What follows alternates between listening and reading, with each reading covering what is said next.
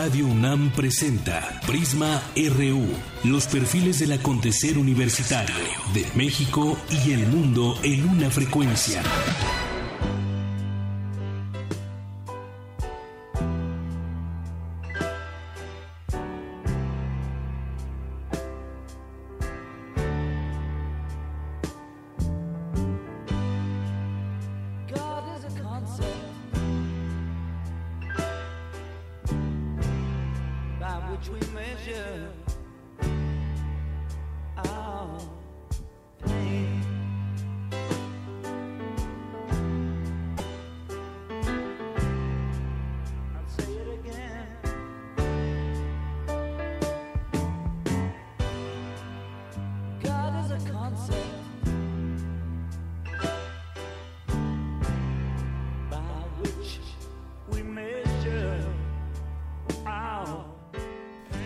¿Qué tal? Muy buenas tardes. ¿Cómo les va? Gracias por estar con nosotros aquí en Radio UNAM. Así arrancamos hoy el programa Prisma RU con esta canción de John Lennon que se llama God, que es una canción de este artista británico de su primer álbum de estudio como solista.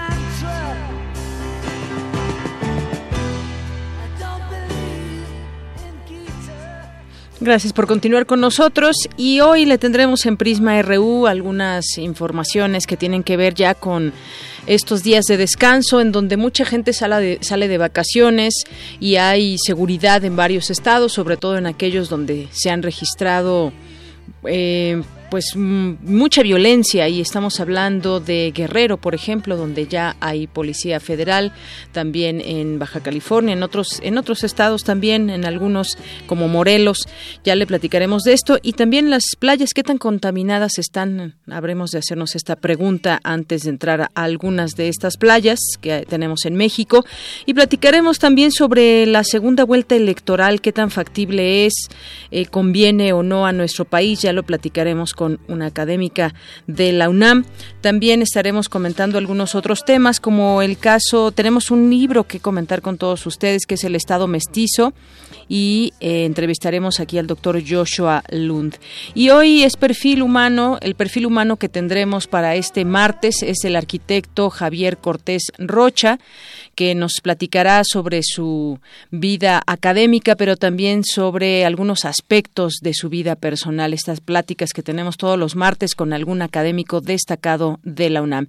Y hoy nos toca poesía con Margarita Castillo, que nos tendrá también preparado un poema para, pues más adelante tendremos la oportunidad de escucharla. Así que arrancamos.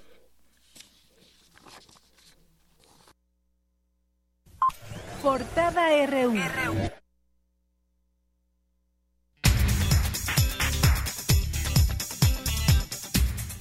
Y hoy es martes 11 de abril de 2017 y en nuestra portada universitaria en México hasta 56% de los pacientes diagnosticados con el mal de Parkinson no tienen la enfermedad.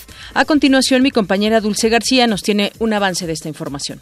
Deyanira, muy buenas tardes a ti y al auditorio de Prisma RU. Hoy se conmemora el Día Internacional del Parkinson, enfermedad que afecta aproximadamente a 4.6 millones de personas mayores de 50 años en todo el mundo. En unos momentos los detalles. Gracias, Dulce. Y con el objetivo de seguir conservando la belleza y limpieza de nuestras playas, en Mazatlán se creó el Comité de Playas Limpias. Mi compañera Virginia Sánchez nos tiene un avance de la información. Muy buenas tardes, Deyanira y auditorio de Prisma RU. Durante el último muestreo de aguas del mar, la COFEPRIS determinó que Playa Hermosa en Ensenada, Baja California, no cumplió con la norma para uso recreativo.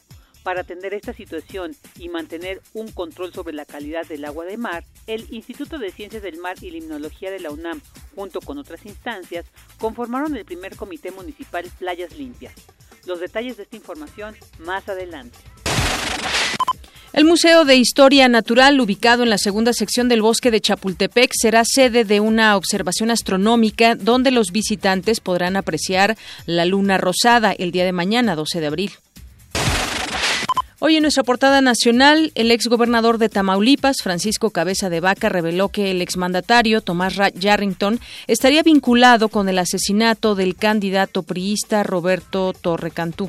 Como es el caso precisamente del asesinato cobarde de, Rodolfo Torrecantú, entre muchas otras líneas de investigaciones que se tienen eh, por ahí, pero algo que nosotros eh, deseamos, los tamaulipecos, es eh, que se pueda concluir con estas averiguaciones, con todas estas investigaciones que se están llevando a cabo, pero sobre todo recuperar lo que es nuestro.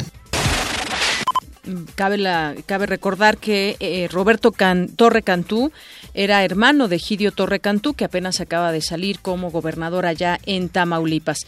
Y en otra información, el presidente de Morena, Andrés Manuel López Obrador, cuestionó que mientras en otros países ya hay presos por recibir sobornos de la empresa brasileña Odebrecht, en México continúa la impunidad. Cinco municipios del estado de Puebla concentran el 60% de la ordeña de ductos de gasolina que se registra en la entidad según cifras de Pemex. La Fiscalía General del Estado de Guerrero inició una carpeta de investigación por el homicidio de Modesto Carranza Catalán, quien era suplente del diputado local priista Saúl Beltrán Orozco. La Contraloría General de la Ciudad de México detectó un fraude por 5.3 millones de pesos en la certificación de daños de la línea 12 del metro. Luego de la petición de apoyo del gobierno de Veracruz, 400 elementos de la Policía Militar arribaron a la entidad para reforzar las tareas de seguridad en la región centro y norte del estado. Un juzgado de control otorgó prisión domiciliaria al exgobernador interino de Veracruz, Flavino Ríos Alvarado.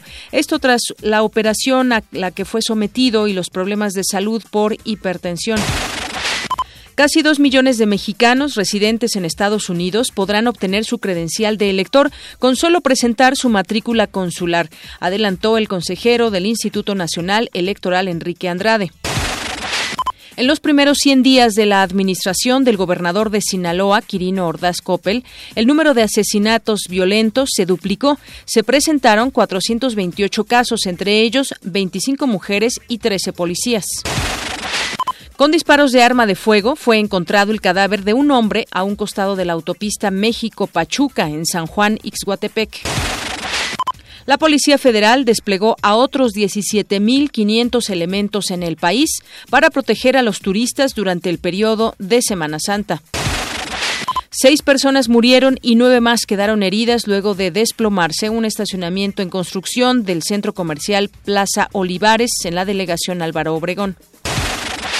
Hoy en nuestra portada de Economía y Finanzas, el saldo de las reservas internacionales alcanzó 174.998 millones de dólares al 7 de abril de este año, un incremento semanal de 68 millones de dólares, informó el Banco de México. Las quejas contra las aerolíneas que operan en el país aumentaron 42.6% en los dos primeros meses del año, al sumar 505 reclamos ante la Profeco frente al mismo periodo de 2016. La Bolsa Mexicana de Valores alcanzó hoy un nuevo máximo nivel histórico, animada por las acciones del Grupo Aeroportuario del Sureste. Una gran parte de la riqueza que se genera a nivel mundial proviene de los migrantes. A continuación, mi compañera Cindy Pérez Ramírez nos tiene un avance de la información. Buenas tardes, de Yanira y Auditorio de Prisma RU. Los migrantes generan 9% del Producto Interno Bruto a nivel mundial. Es por ello que el 19 de septiembre de 2018 se hará la Declaración de Nueva York, cuyo objetivo es lograr un sistema que asegure un trato justo. Los detalles más adelante. Gracias. Y hoy en nuestra portada internacional, el periódico oficial de Corea del Norte, Rodong Sinmun, advirtió este martes que el país está preparado para responder contra Estados Unidos ante cualquier señal de ofensiva por parte de ese país. Y por su parte, el presidente estadounidense Donald Trump dijo este, dijo el día de hoy a través de Twitter eh, al mandatario chino Xi Jinping que Beijing obtendría un mejor acuerdo comercial con Washington si ayudaba a resolver el problema con Corea del Norte. El secretario de Estado de Estados Unidos, Rex Tillerson, aterrizó hoy en Moscú para iniciar su primera visita a Rusia, durante la cual se reunirá con el ministro de Exteriores ruso, Sergei Lavrov. El empresario brasileño Marcelo Odebrecht, expresidente de la constructora que lleva ese nombre, Odebrecht, declaró ante la justicia haber pagado 4.15 millones de dólares en efectivo al exmandatario Luis Ignacio Lula da Silva entre 2012 y 2013. Vamos contigo, Eric Morales, que nos tienes un avance de la información internacional que más adelante nos tendrás a detalle. ¿Qué tal, Deyanira? Buenas tardes. Hoy hablaremos sobre las relaciones diplomáticas entre los gobiernos de Rusia y Estados Unidos frente al conflicto sirio. Además, continúan las protestas de la oposición al gobierno de Nicolás Maduro en Venezuela. La información más adelante. Gracias. Y vamos ahora con un avance de la información cultural con Tamara Quiros. Tamara, buenas tardes. Deyanira, esta tarde nos visitará en cabina el director Marco Ortiz para platicarnos de Ávido, el primer cortometraje de realidad virtual en México.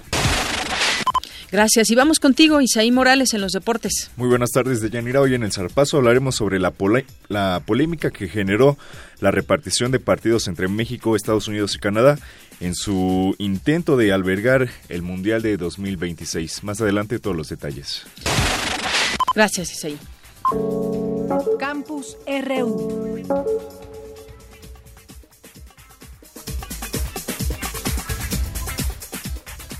Es la una con 13 minutos y vamos a entrar a nuestro campus RU con el tema de las playas contaminadas, donde para mantener un control sobre la calidad del agua del mar, el Instituto de Ciencias del Mar y Limnología, Unidad Mazatlán, participa en el Comité Municipal Playas Limpias, el primero que se formó en el país.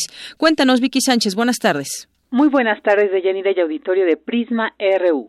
Durante los periodos vacacionales como el de Semana Santa, las playas son los lugares preferidos para visitar y descansar. Es por ello que la Comisión Federal para la Protección contra Riesgos Sanitarios, COFEPRIS, informó que del muestreo acuoso realizado en 267 playas de 17 estados costeros del país, solo una de ellas no cumplió con la norma para uso recreativo al presentar una elevada presencia de enterococos.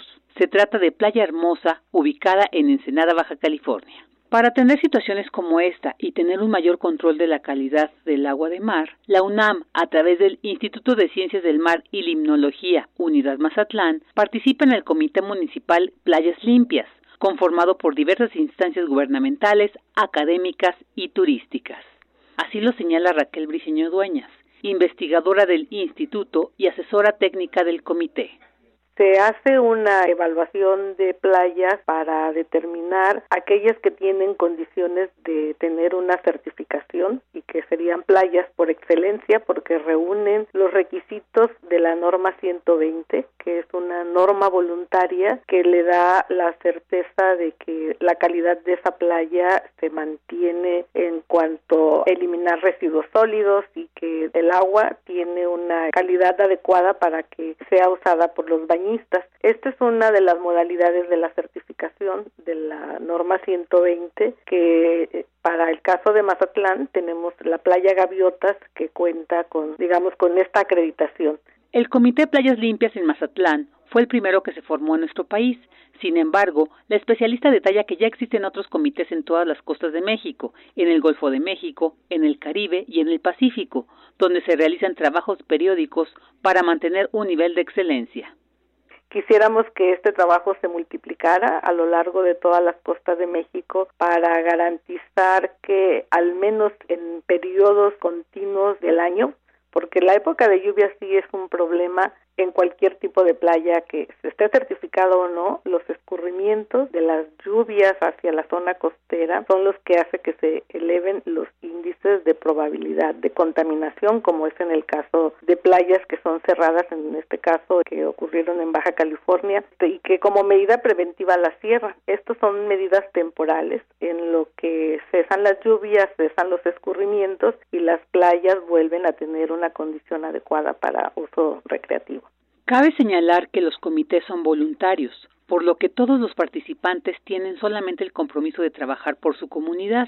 Y como Briceño Dueña señala, estos organismos son una muestra que la gobernanza en México puede ser aplicada cuando hay voluntad y compromiso por temas ambientales. Hasta aquí la información.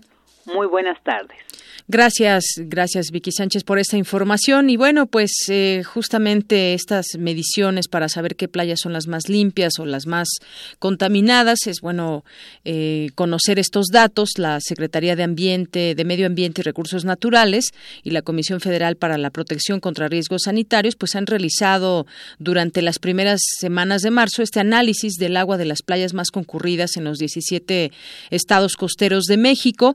Y bueno, en este estudio lo que se mide es la cantidad de bacterias Enterococcus fecalis que hay en el agua y que proviene de las heces fecales de humanos y animales. La contaminación se mide según la concentración. Los límites se establecen en unidades de microorganismos por cada 100 mililitros.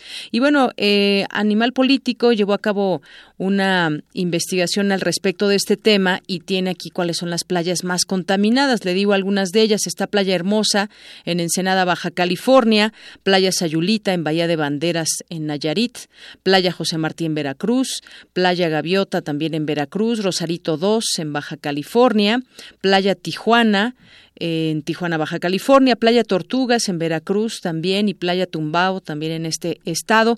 Las más limpias, escuche bien los nombres, están o son en las playas de Cipolite, Puerto Ángel en Oaxaca, Cicatela, Puerto Escondido, Oaxaca, eh, La Paz, Loreto, Los Cabos en Baja California Sur, Bahía Quino en Guaymas, Guatabampo, en eh, Sonora, Nuevo Vallarta y Bucerías en Nayarit, Puerto Vallarta en Jalisco, Cárdenas Centla en Paraíso, Tabasco, entre otras. Ciudad del Carmen también todas muy limpias. Bueno, ahí hacen este estudio y estas son algunas de las playas más contaminadas y las menos contaminadas también.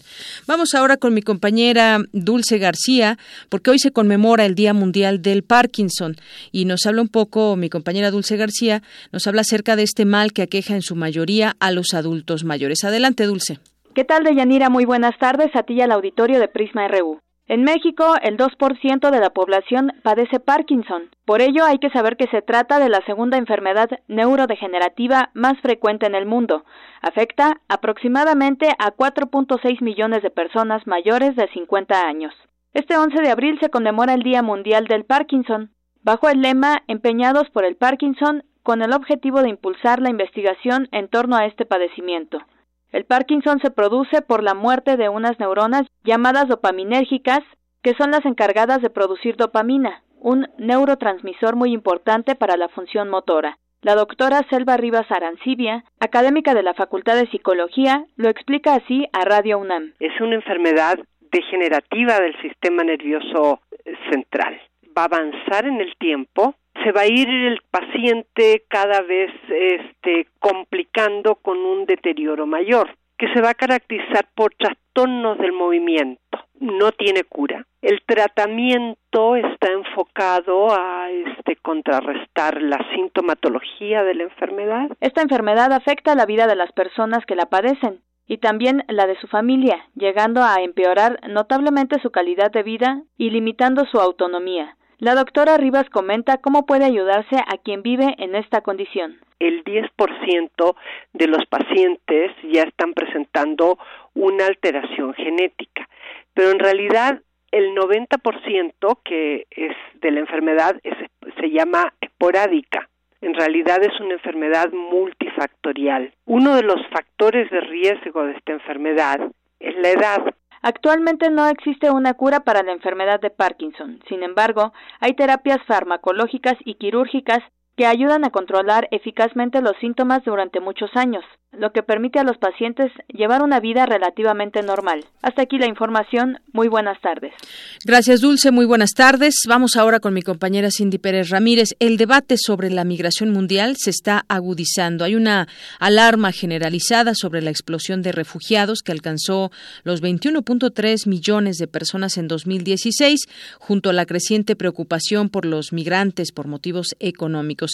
Y hoy en día al menos una de cada 33 personas en el planeta es inmigrante. Cuéntanos, Cindy Pérez Ramírez. Buenas tardes. Buenas tardes, de Yanira y Auditorio de Prisma RU. Los más de 240 millones de migrantes que existen en todo el mundo generan 9% del Producto Interno Bruto a nivel mundial, lo que representa cerca de 2.3 billones de dólares anuales. Es por ello que los 193 países miembros de la Organización de las Naciones Unidas han acordado presentar el 19 de septiembre de 2018 la Declaración de Nueva York, cuyo objetivo es lograr un sistema que asegure un trato justo a los migrantes. De acuerdo con la académica del Instituto de Investigaciones Económicas de la UNAM, Genoveva Roldán, el 70% de ellos se mueven por cuestiones laborales y benefician a las economías de los países receptores. Los migrantes vienen a, resolver esas ausencias, ese déficit de los mercados laborales. En el caso del flujo migratorio de México a Estados Unidos, esto es muy evidente. Portan al Producto Interno Bruto de Estados Unidos alrededor del 8%. En el caso del mercado minoritario más importante de Estados Unidos es el de los hispanos. Y esto tiene que ver con el hecho de que eh, una parte fundamental de su salario, el 90% alrededor de su salario, se queda en el país de destino, no se regresa en forma de remesas a sus países de origen. De Yanira y auditorio de Prisma RU, además de los migrantes mexicanos, también existen cerca de 450 mil personas, principalmente centroamericanos, que cruzan el territorio nacional cada año para ir a los Estados Unidos. Ante este panorama, preguntamos también a la experta su opinión en torno al programa que se puso en marcha para atender el retorno de los mexicanos. México es un país que tiene serios problemas en su mercado laboral. Tenemos un desempleo encubierto con trabajos informales. Más del 60% de la población económicamente activa está trabajando en empleos informales. Pensar que el mercado laboral de México tiene capacidad para recibir a los migrantes retornados es, es una quimera, es realmente algo falaz, de tal manera que, que la verdad no existe un programa de que pretenda insertar laboralmente a los retornados son buenos propósitos, diría yo, buenos propósitos, pero que no se corresponden con la realidad de la economía mexicana. Hasta aquí el deporte. Muy buenas tardes. Gracias, Cindy. Prisma RU. Un programa con visión universitaria para el mundo. Para nosotros, tu opinión es muy importante. Síguenos en Facebook como Prisma RU. Nacional RU.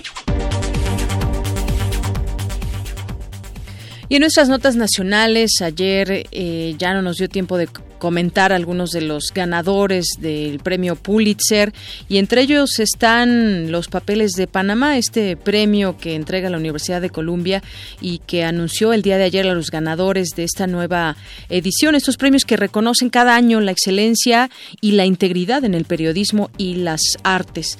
Bueno, pues están los papeles de Panamá o los Panama Papers, la cobertura del Consorcio Internacional de Periodistas de Investigación sobre este tema, trabajos también del Washington Washington Post durante la campaña presidencial de Donald Trump y las revelaciones del New York Times sobre la red de influencia del mandatario ruso Vladimir Putin son los que destacaron entre los premios Pulitzer de este año. Los galardones más prestigiosos del periodismo en Estados Unidos estuvieron dirigidos este año a distinguir los trabajos que apuntaron a exponer los secretos de los poderosos en el mundo. Y bueno, pues el consorcio de más de 300 periodistas que sacó a la luz los papeles de Panamá ganó el premio al mejor reportaje explicativo, al dejar en evidencia el entramado de firmas offshore que operan en paraísos fiscales eh, usados por multimillonarios para evadir impuestos. Los millones de documentos sustraídos de la firma Mossack Fonseca y filtrados a la prensa en abril del año pasado, justamente hace un año, provocaron un escándalo global al mostrar cómo políticos, artistas, criminales utilizan sociedades anónimas llamadas offshore para evadir impuestos y en algunos casos hasta lavar dinero. Pero también estos premios reconocieron la cobertura de las elecciones presidenciales de 2016 en Estados Unidos gracias a un periodismo que expuso las engañosas reivindicaciones del ahora presidente del país, Donald Trump, sobre sus donaciones benéficas. Bueno, pues ahí parte de lo que sabemos de los de estos premios y sobre todo pues destacar el papel que jugó este eh, reportaje y estas investigaciones de los papeles De Panamá.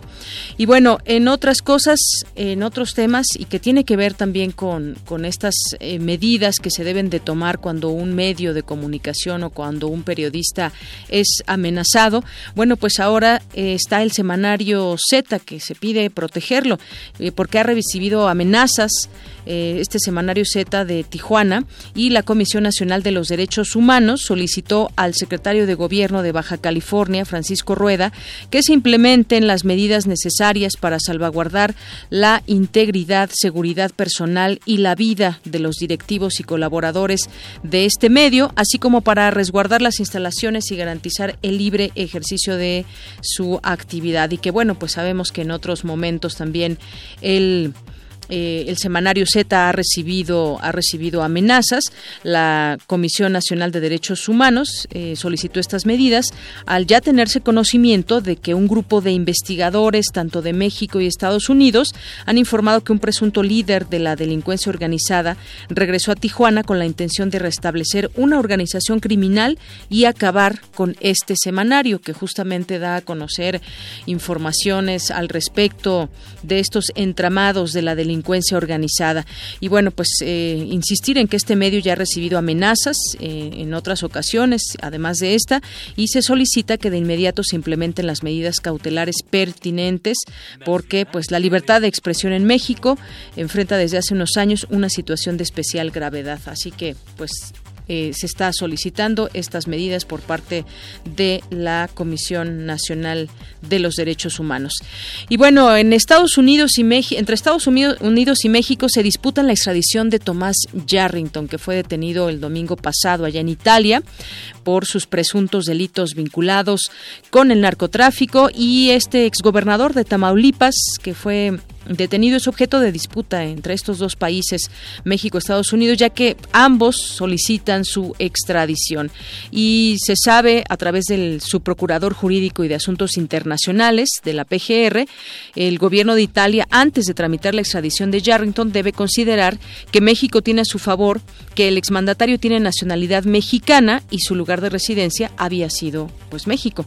De cumplir con la voluntad de México, Tomás Yarrington enfrentaría una condena de 20 años y en la Unión Americana dos cadenas perpetuas más 90 años. Así que, pues le, le convendría, eh, venir a México, sin embargo, pues vamos a ver cómo se maneja esto entre las autoridades.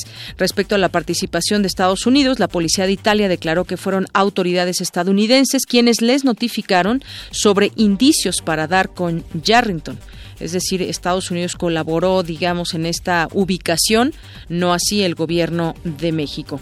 Bueno, y y eh, vámonos ahora, vámonos ahora con mm, la maestra Marta Singer, ella es académica de la Facultad de Ciencias Políticas y Sociales de la UNAM, para platicar con ella sobre lo que se está analizando en la Cámara de Diputados, discutirse la segunda vuelta electoral, candidaturas independientes y también la reducción en el número de legisladores. Maestra Marta Singer, bienvenida, muy buenas tardes. Maestra Marta Singer.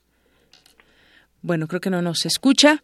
En un momentito retomamos esta información con ella porque avanza ahí en San Lázaro este plan para la segunda vuelta de cara al 2018, al proceso electoral de 2018 y en donde pues eh, se gestan también distintas opiniones al respecto. ¿Conviene esto a México, no? Sin duda, pues es importante analizarlo. Bueno, ya la tenemos en la línea telefónica. Maestra Marta Singer, buenas tardes, bienvenida. Maestra Marta Singer bueno, ahí no, no me alcanza a escuchar la maestra Marta Singer, y es que, pues como le digo, se está discutiendo en la Junta de Coordinación Política, en la Cámara de Diputados, hay un grupo especial de trabajo para emprender la labor de análisis y contenido de los dictámenes de carácter electoral. Y bueno, quien impulsa esta, la segunda vuelta, este tema, son los partidos, el Partido Verde Ecologista y el Partido Acción Nacional, donde el mes pasado eh, presentaron un paquete de iniciativas, el Partido Verde la presentó, que tiene como objetivo establecer la segunda vuelta electoral en comicios presidenciales, así como los gobiernos de coalición en el ámbito federal. Y bueno, pues ahí se discutirá esto, que como le decía, viene de cara al 2018, porque habrán elecciones y se pueda dar la posibilidad y habrá que ver bien en qué momento se puede dar o por qué causas la segunda vuelta. Bueno, espero ya tenerla ahora sí a la maestra Marta Singer vía telefónica. ¿Qué tal, maestra? ¿Me escucha? Yo sí la escucho. Yo la escucho, maestra. ¿Usted me escucha? No nos escucha la maestra Marta Singer. Bueno, vamos a ver eh, si podemos arreglar este pequeño problema. Mientras tanto, pues continúo con nuestras informaciones en materia en materia nacional. Le hablaba yo también de, de Yarrington, pero ahora eh, hoy publica una nota la Universal, habla de, de, Javier Corral, el gobernador de Chihuahua, que bueno, pues no han, no han soltado a este gobernador en, en este medio y dice que es propietario de una cabaña en la Sierra Madre Occidental, entre montañas, una cascada, dentro. El caso es que es dentro de un área declarada natural protegida desde 1981. Y además esta casa sí la declaró en su 3 de 3 el, gobernador, pero de acuerdo con pueblos originarios de este lugar, eh, fue en el 2002 que Corral adquirió un predio en la zona protegida Parque Nacional, Cascada de Basaseachi, en el municipio de Ocampo, y construyó una cabaña de descanso. Cabe mencionar que el gobernador indicó en su declaración el 3 de mayo de 2016, el predio, que el predio es de 300 metros cuadrados, sin embargo, habitantes afirman que es de 700 metros. Bueno, maestra Marta Singer, ¿usted me escucha? No, no me escucha. Definitivamente no me escucha. Vamos a tratar de eh, ver si en otro momento nos podrá eh, escuchar. Y mientras tanto, bueno, vamos ahora al Estado de México porque no es el eh, no es el peor estado en materia de seguridad, dice el gobernador Erubiel Ávila. El gobernador del estado reconoció que la entidad tiene problemas de seguridad, sin embargo también mencionó que hay estados con peores cifras y no reciben las mismas críticas que su entidad. Da a conocer cifras, eh, se enoja, dice que no es el, estado donde hay em, el peor estado en materia de seguridad, como muchos mencionan. Bueno, pues más allá de fijarse en lo que dicen los demás, bueno, pues sería muy bueno que se pongan a trabajar en el tema de seguridad como gobernador sino tratarse de, disputar algún lugar en especial. Bueno, esto lo dijo durante la inauguración de una planta allá en Tecámac, en donde declaró que pide a su gabinete redoblar esfuerzos para combatir los delitos. También Erubiel hizo una comparación en la tasa de algunos delitos entre el Estado de México y otras entidades, de las cuales pues no mencionó algún nombre, y en sus declaraciones aseguró que en el Estado de México se registran 1.48 secuestros por cada 100.000 habitantes, mientras que en otros estados es de hasta 3 o cuatro. Eso es lo que dice Erubiel Ávila. ¿Y cómo van las campañas en el Estado de México? Bueno, pues el PRI lidera una encuesta por reparto de despensas, es lo que dice Delfina Gómez, la candidata de Morena, y denunció además por violencia de género a los líderes, líderes nacionales del del PAN, Ricardo Anaya, del PRI, Enrique Ochoa, y al expresidente Felipe Calderón, y también pidió medidas cautelares para que cese la discriminación en su contra por ser mujer. Esta es la primera vez en una campaña electoral en que se solicita al INE, al Instituto Nacional Electoral, la activación del protocolo para atender la violencia política contra las mujeres. El PAN minimizó la denuncia y emplazó más bien a, a Delfina Gómez a responder señalamientos directos sobre posibles actos de corrupción en que habría incurrido como presidenta municipal. Y bueno, por su parte, Josefina Vázquez Mota, entre sus propuestas de campaña está crear 10.000 empleos al mes, es lo que dice la candidata del PAN, Josefina Vázquez Mota, que de resultar electa a este cargo, pondrá en orden a los rubros de seguridad, educación, desarrollo económico y dijo que lograría crear este número de empleos, 10.000 bien pagados cada mes. Ella estuvo acompañada del presidente del partido en el Estado de México y también calificó su proyecto como plural e incluyente, pues a diferencia del partido en el gobierno, refirió escuchará el sentir de los ciudadanos y que también buscará revertir las cifras que posicionan a la entidad en los primeros sitios de delitos como extorsión, secuestro y feminicidios. ¿Y qué dice Del Mazo? Bueno, pues además de condenar la agresión a Xochitl Galvez el fin de semana pasado, también dijo que, eh, eh, bueno, fue cuestionado en una conferencia sobre la demanda por violencia de género que presentó la candidata de Morena eh, contra la dirigencia nacional priista y consideró que es inadmisible cualquier ataque o discriminación y acto de agresión contra las mujeres. El alcalde con licencia de Huixquilucan en gira por el municipio de Ajapusco se reunió con más de mil campesinos y ahí presentó algunas propuestas para fortalecer el agro mexiquense y estuvo en compañía del presidente del Comité Ejecutivo Nacional del PRI, Enrique Ochoa, y de la secretaria general de este partido, Claudia Ruiz Macié. Bueno, si no mal recuerdo, en un, en un, en un debate que tuvieron hace poco en la televisión, decía que, pues que ya no quería que fuera López Obrador a hacer campaña por Delfina Gómez y que si ella lo prometía, pues él tampoco llevaría a Enrique Ochoa, presidente nacional del PRI, pero bueno, parece que no cumplió su, su propuesta o su idea del mazo y se hace acompañar tanto por el presidente como la secretaria general del PRI. Bueno, pues así las cosas en este en este tema de las campañas.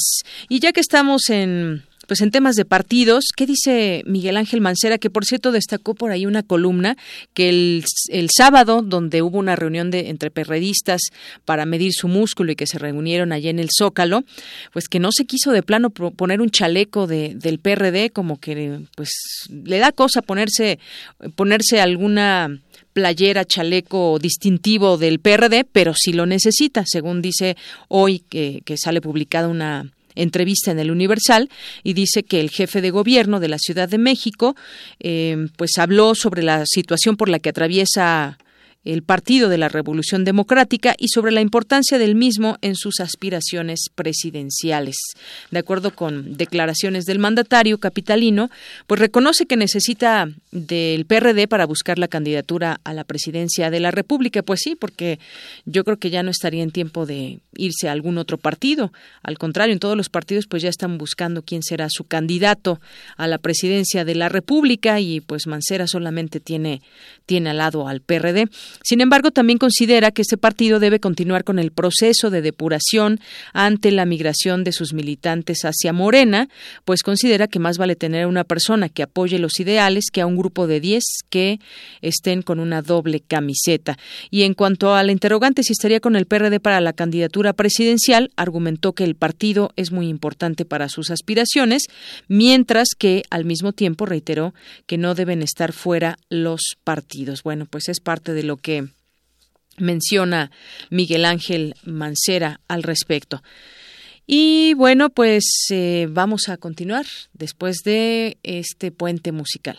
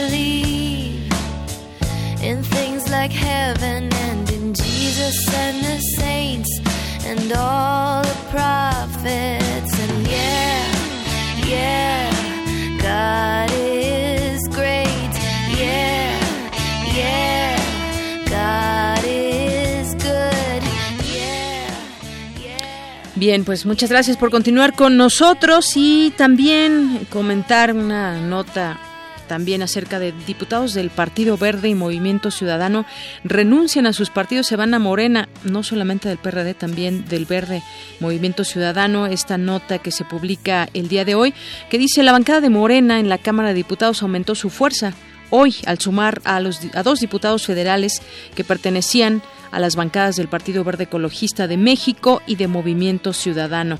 En dos distintos oficios, la coordinadora de Morena en San Lázaro, Rocío Nale, informó a la presidenta de la mesa directiva, la panista Guadalupe Murguía, que los diputados Paola Gálico Félix Díaz, del Partido Verde, y Carlos Lomelí, de Movimiento Ciudadano, se incorporan a la bancada del ex candidato presidencial Andrés Manuel López Obrador. Los oficios entregados este al día de ayer en la presidencia de la mesa directiva explican el interés de ambos legisladores por integrarse a la bancada de Morena, por lo que pide a Guadalupe Murguía que gire sus instrucciones para que se incorporen. Bueno, pues otros dos más que se suman a este a este partido de Morena, en esta ocasión del Verde y de Movimiento Ciudadano.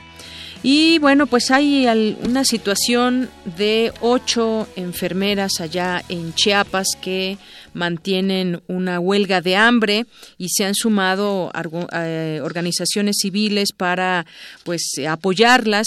Y ellas entre otras cosas pues están pidiendo que pues existan realmente medicamentos, todo lo que se requiere en varios hospitales, pero qué mejor que platicar con una de ellas, que es María de Jesús Espinosa, enfermera del Hospital Regional Rafael eh, Pascacho Gamboa en Tuxtla Gutiérrez, Chiapas. ¿Qué tal, María de Jesús? Muy buenas tardes. Buenas tardes, Nina. Muchas gracias por la, la cobertura que nos das a este movimiento que hemos emprendido desde el 24 de enero. Bueno, pues eh, justamente platícanos, María de Jesús, sobre mm, primero las razones por las cuales están en, en huelga de hambre ocho enfermeras. Eh, mira, eh, quiero este, decirte que el día de hoy se suma otra compañera más, ya somos nueve. como fue programado, cada 48 horas se suma una enfermera más a este campamento de la dignidad que le hemos llamado las enfermeras.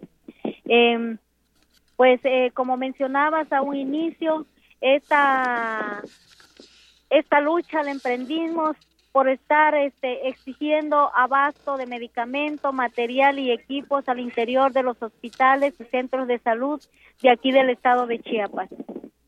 Así es, y son ya una veintena de organismos no gubernamentales que se han manifestado eh, a respaldarlas, apoyándolas, y también el Centro de Derechos Humanos, Fray Bartolomé de las Casas, ha aceptado la petición de, de ustedes para acompañarlas en su proceso de diálogo y negociación con el gobierno estatal.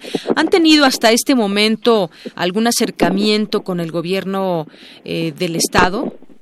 Mira, eh, ya llevamos cuatro acercamientos, eh, las pausas las han dado ellos, eh, ellos con el afán de no agarrar la responsabilidad que corresponde a esta gran crisis de salud, han vertido información que no corresponde a lo que ha sucedido en, el, en los diálogos que se han tenido. Eh, ciertamente nosotros hicimos la petición a Derechos Humanos Bartolomé de las Casas, a los compañeros que siempre han estado solidarios con nosotros, compañeros maestros de la CEN, son los que están haciendo el observadores en el caso de los magisterios y en el caso del Fraiba eh, este acompañante del, de esta mesa de diálogo. Eh, que por cierto este el día de hoy en unos minutos más se retoma nuevamente la mesa del diálogo y pues esperaremos nosotros aquí en el campamento la respuesta que traiga la comisión que nosotras huelguistas hemos asignado. Así es. Y bueno, a estas organizaciones que se les han unido también está el movimiento magisterial y popular. En él participan maestros de, la CENTE que incluso han llevado a cabo algunas marchas en, calles de, de, Chiapas y también hasta el Hospital de la Mujer. Y finalmente también me gustaría que nos platicaras acerca, hay un pago pendiente de 782 millones de pesos que se deben pensiones, seguro, pago a terceros, fondo de ahorro. Eh, cuéntame un poco sobre este, pues sobre este dinero que también están están eh, Mira, eh, ciertamente las organizaciones nosotros agradecemos de corazón el apoyo y solidaridad que han tenido y pues ellos inteligentemente nos han dado todo ese respaldo porque no solo en el caso de los trabajadores no solo estamos pidiendo el dinero que nos deben sino estamos pidiendo el medicamento y material que se necesita para brindar una atención de calidad a la población este, más necesitada de nuestro estado. Em, en cuanto al dinero que comenta, ciertamente son 762 millones de pesos eh, que nos deben en los rubros del ICR, SAR, eh, FOBISTE, eh, aseguradoras, bueno, hasta pensiones alimenticias. Así es, em, sí. En los diálogos que se han tenido, eh, pues nosotros consideramos de que la gran causa y la gran razón es por la gran corrupción y desvío de recursos que han dado las autoridades responsables de la administración del recurso en el rubro de salud. Muy bien, eh, María de Jesús, por último te preguntaría también que, eh, o te pediría que nos digas, eh, que nos cuentes cómo están los hospitales públicos en esta zona, sobre todo en los que ustedes están diciendo falta medicamento, falta material. Cuéntanos un poco en qué situación se encuentran generalmente estos hospitales y por qué en todo caso se acentuó esta, esta situación. Mira, eh, en el caso del hospital Rafael Pascasio Gamboa, eh, es la muestra de que todos los hospitales están en esa gran este, debilidad de desabasto. De manera personal, yo conozco todos los hospitales y están en la misma situación. La infraestructura está en malas condiciones, los equipos no están porque ya acabó la vida media de esos equipos. Eh, el medicamento, pues a veces se tiene que cambiar el antibiótico o el medicamento por otro porque con el que se inició ya no hay. Eh, te vuelvo a repetir, tenemos una población pobre que nada más viene con el pasaje al hospital. Eh, y quiero decirte que todos los hospitales están en esa condición. ¿Por qué? Porque el secretario de salud es el que administra el recurso y que no los ha hecho llegar a donde tenga que llegar. Tanto es así que en una de las mesas de diálogos días anteriores, él asume de que sí debió desvió los recursos, pero de manera técnica. Pues qué lamentable que ese señor diga que de manera técnica ese no existe. Eso es un robo, lo que él hizo. Porque eso que ha traído, ha traído grandes consecuencias para cada uno de nosotros. La gran mayoría de nosotros estamos en buró de crédito.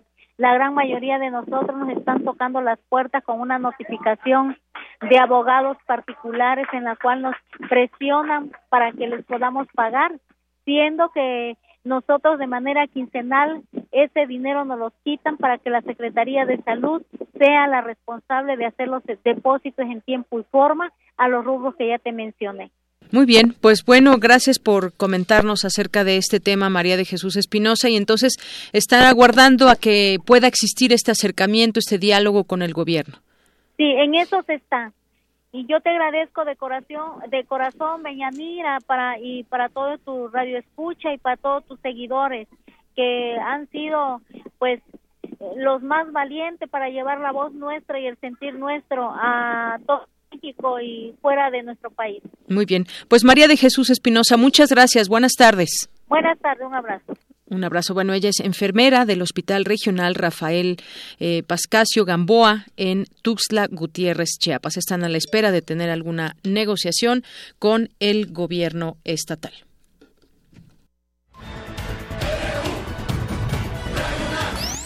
Prisma RU Para nosotros, tu opinión es muy importante.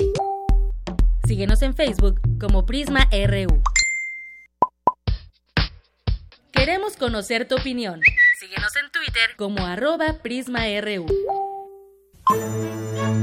Arte y cultura.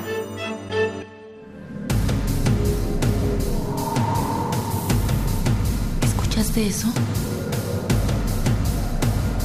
Vámonos. Hey, ya estamos, ya estamos aquí. No lo sé, está muy raro.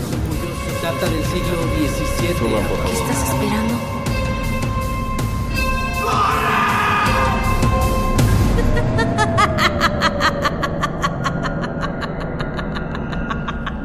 Deyanira, ¿escuchaste eso? ¿Escuchaste sí. ¿Sí? ¿Y nuestros amigos que están en sus casas lo habrán escuchado? Seguramente. Caray, vengo del bosque. Quiero platicarles que hoy vengo del bosque y bueno, esto que escuchamos, ahorita les voy a decir por qué vengo del, del bosque. Esto que escuchamos es el tráiler de Ávido, el primer cortometraje de realidad virtual en México y para hablarnos de este proyecto, esta tarde nos acompañan en la cabina y lo agradecemos mucho. Está con nosotros Marco Ortiz, César Hernández y Francisco Ayala. Hola, ¿qué tal? Hola. ¿Qué tal? Bienvenidos. Eh, Marco Ortiz es director del cortometraje, César Hernández es director ejecutivo de VR Awake y Francisco Ayala es director de logística. Muy buenas tardes y ya les dije bienvenidos muchachos. ¿Por qué ha habido y qué es Ávido? Marco. Bueno, Ávido es el primer cortometraje interactivo en realidad virtual de México. Es una historia que se realizó para buscar contar a través de un nuevo lenguaje, que era la realidad virtual, una historia convencional, contar una historia de ficción dentro de este nuevo lenguaje que está existiendo para siempre eh, buscar innovar y encontrar una nueva narrativa de, de, contar estas historias. ¿De qué trata este cortometraje? ¿Cuál es la historia central de este cortometraje? La historia eh, trata sobre unos músicos que están tocando en la calle porque buscan llegar a un festival reciben la invitación de un personaje que les ofrece ir a tocar a, su, a una escena privada a cambio de mucho dinero, pero sin darles mayores detalles, ¿no? Lo, maneja todo de una manera muy oculta, no les dice dónde los va a recoger, simplemente que tienen que ir a cierto punto y pasa un, autobús, por, una camioneta por ellos. Los músicos van totalmente a ciegas y una vez llegando a la escena empiezan a ocurrir una serie de, de sucesos en los que tú como espectador tienes que ir tomando decisiones para poder tener cierto desenlace. Digamos que es un cortometraje interactivo. Exactamente. Por eso, por eso les decía al principio que vengo del bosque. Porque ya vi el cortometraje y vengo realmente del bosque. Está impresionante este proyecto. Pero bueno, también quiero preguntarle eh, a César, eres uno de los fundadores de VR Awake. Sí, así es. Muy bien. Eh, la primera empresa en realizar este cortometraje de realidad virtual pero cuéntanos, ¿cómo surge este proyecto empresarial? Bueno, este proyecto, nosotros como empresa ya llevamos algunos años eh, metidos en la realidad virtual, que al final, pues ha sido una tecnología emergente que ha traído a, a muchísima gente y ha tenido mucho potencial en, muchísimas áreas. Entonces, bueno, nosotros estuvimos haciendo una variedad de proyectos para algunas empresas, eh, pues fuimos aprendiendo como todo este know-how y cómo funciona esta nueva tecnología y a partir de esto ya, ya que teníamos unos conocimientos técnicos y una base bastante sólida, pues ya empezamos a innovar por nuestra propia cuenta. Entonces fuimos, este, pues capaces de generar este, este rig o digamos que este sistema de cámaras que nos permitió grabar pues al final el cortometraje y al final dijimos, bueno, pues el, esta, en esta industria audiovisual como que está muy casada la realidad virtual y al final creemos que va a ser una tecnología que si bien no, no va a reemplazar el cine tradicional, sí va a ser una, una variante muy sólida, ¿no? Una grabación en 360 grados. Eh, ¿qué, retos, se, a qué retos se enfrentaron Marco como director, eh, César como productor y después nos va a platicar eh, también Francisco eh, su experiencia con las personas que ven este cortometraje. Marco. lo primero es entender que el, una vez que tú tienes una imagen en realidad virtual, vas a ver en 360 grados, lo cual implica pensar de una manera totalmente distinta como se cuenta una historia convencional. En una película convencional tú tienes la posibilidad de elegir tus encuadres. Decir, bueno, aquí va un close-up porque quiero remarcar la expresión de este actor, aquí va un plano abierto, aquí un two-shot, etcétera. En este caso no puedes hacerlo, tienes que pensar de una manera global. Tienes que entender, tu cámara va a estar posicionado en cierto punto, va a grabar a todas direcciones, entonces tienes que hacer que algo esté ocurriendo siempre en cada uno de los puntos de la cámara para que donde voltee el espectador haya una acción. Si existe una interacción entre los personajes, pues cada personaje tiene que estar eh, colocado en uno de los ojos principales de la cámara, ¿no? Para que tú estés viendo la, la interacción como si al estar ahí tú estuvieras realmente viendo cómo las personas interactúan. César. Eh, como productor. Sí, bueno, pues realmente fue muchísimo los, los, este, los retos que tuvimos en este desarrollo, porque al final, pues esto es algo nuevo que prácticamente nadie en el mundo ha desarrollado y evidentemente pues no hay base de conocimientos de donde puedas buscarle, entonces es literalmente a investigación, teoría, matemática y prueba y error, ¿no? Como bueno, como ya les comentaba Marco, los, los temas principales de este de este cortometraje, pues es que es interactiva, entonces al final tú vas a, probablemente aunque tú y yo entremos juntos eh, a ver Ávido, pues vamos a tener desenlaces diferentes o incluso no vamos a ir a los mismos lugares porque cada quien tiene su propia personalidad y, va a reaccionar de acuerdo a lo que va viendo, entonces desarrollar primero ese sistema de decisiones pues sí fue un reto, el, el sonido en, en, 300 en 360 grados también ha sido yo creo que de los elementos que más este eh, buenas reseñas nos ha dado el sonido, que es excelente y nunca, nunca antes visto. También fue un, técnicamente en programación fue todo un, reto. Justo ese, ese punto que tocas. Sí. El que cada quien, eh, vamos juntos, pero cada quien elige el desenlace. Ese es eh, como el extra que además de... Sí, es la cereza al pastel, ¿no? Exacto. En Ávido vamos a ver 3D realidad virtual. Vamos a ser parte de la película y además vamos a elegir el final. ¿Cuántos finales son? Tenemos cuatro finales diferentes dependiendo de las acciones que tomes. Muy bien. Y cuéntanos, Francisco, eh, en la parte de logística. Como tal, como director de logística y operatividad, pues entras a un punto muy, pues muy especial, ¿no? Donde la gente tiene que vivir diferente experiencia y tienes que darle una atención personal a cada quien. No es como ir al cine por ahí te proyectan la película y cada quien hace lo que quiere en el momento de estar dentro de la experiencia, ¿no?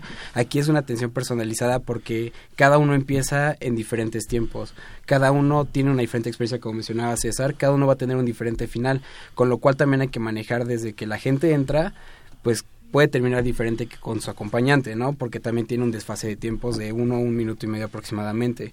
Y yo creo que lo más interesante de todo esto es que la gente reacciona de una manera de impresión cuando terminan de ver esta experiencia, ya que les gusta mucho el, el, poder interactuar con los personajes, como tú hace rato tuviste la oportunidad de, y espero que te haya gustado mucho. Me encantó. Que, que, bueno, ellos como tal sienten que en verdad se dirigen ellos, ¿no? Salen con esa idea de que, oye, se dirigió a mí el personaje o, la protagonista. De verdad te y es algo muy diferente, ¿no? Como tal. Debo de confesarlo, te sientes parte de la historia y esto es muy atractivo y precisamente porque no se está proyectando en cine, ¿dónde podemos ver eh, Ávido?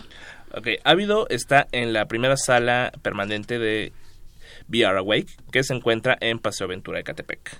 Muy bien, ¿en algún otro lugar se va a proyectar próximamente? Se tienen ya pensadas unas fechas con la Cineteca Nacional, el 5, 6 y 7 de mayo, e, y eventualmente iremos buscando ciertos espacios itinerantes donde pueda llegar a exhibirse ávido. Muy bien. Tenemos que irnos, hoy nos despedimos de Yanira, pero de verdad los invitamos y estaremos pendientes también de la premier en la Cineteca, porque no podemos perdernos Ávido, primer thriller cortometraje de realidad virtual, ni tampoco podemos perder la oportunidad de interactuar en la historia.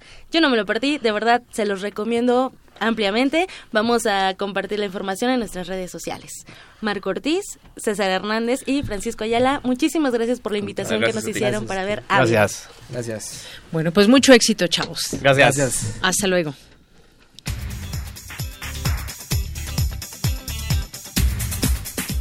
Y nos vamos ahora al resumen de la primera hora de Prisma RU con Ruth Salazar. Ruth, buenas tardes, adelante. Gracias, Deyanira. Buenas tardes. Este es el resumen.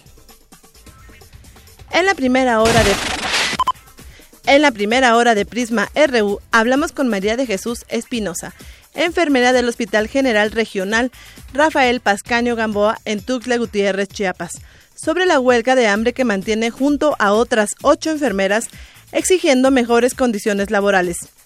Esta lucha la emprendimos por estar exigiendo abasto de medicamento, material y equipos al interior de los hospitales y centros de salud de aquí del estado de Chiapas. En el caso de los trabajadores no solo estamos pidiendo el dinero que nos deben, sino estamos pidiendo el medicamento y material que se necesita para brindar una atención de calidad a la población de más necesitada de nuestro estado. Son 762 millones de pesos que nos deben en los rubros del ICR, SAR, Fobiste, aseguradoras, bueno, hasta pensiones alimenticias.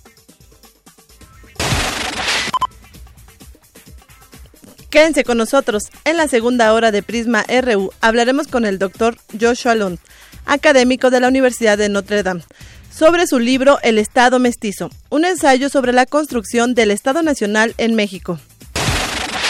Hasta aquí el resumen de Yanira. Buenas tardes. Gracias, Ruth. Muy buenas tardes. Son las 12 en punto. Vamos a hacer una pausa. Regresamos con más información aquí en Prisma RU.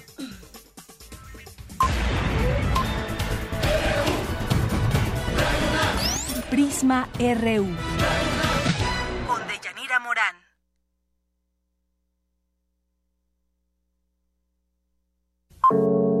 Campus RU. Los estrenos de este mes, escúchalos en descargacultura.unam.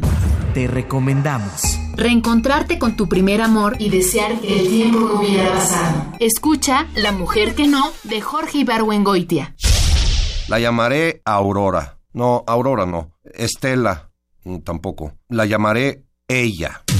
Esto y más lo encuentras en www.descargacultura.unam.mx. La principal causa de muerte de niños mexicanos entre 5 y 14 años es el cáncer. Muchos de esos casos podrían eliminarse si son tratados a tiempo.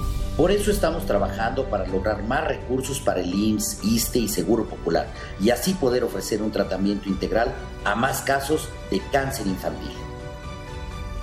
Soy Carlos Puente, vocero del Partido Verde. Seguiremos trabajando por la salud de todos los mexicanos. Puedes tomar una historia, un personaje y convertirlo en película, pero ¿una idea? ¿Una forma de pensar? Radio UNAM te invita a disfrutar de su Cineclub Radio Cinema y el ciclo Nietzsche en el cine. Miércoles 5, el día en que Nietzsche lloró.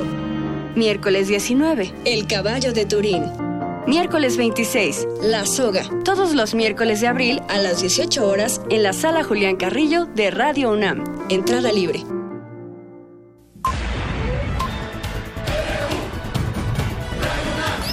Prisma RU. Con Deyanira Morán. Para nosotros, tu opinión es muy importante.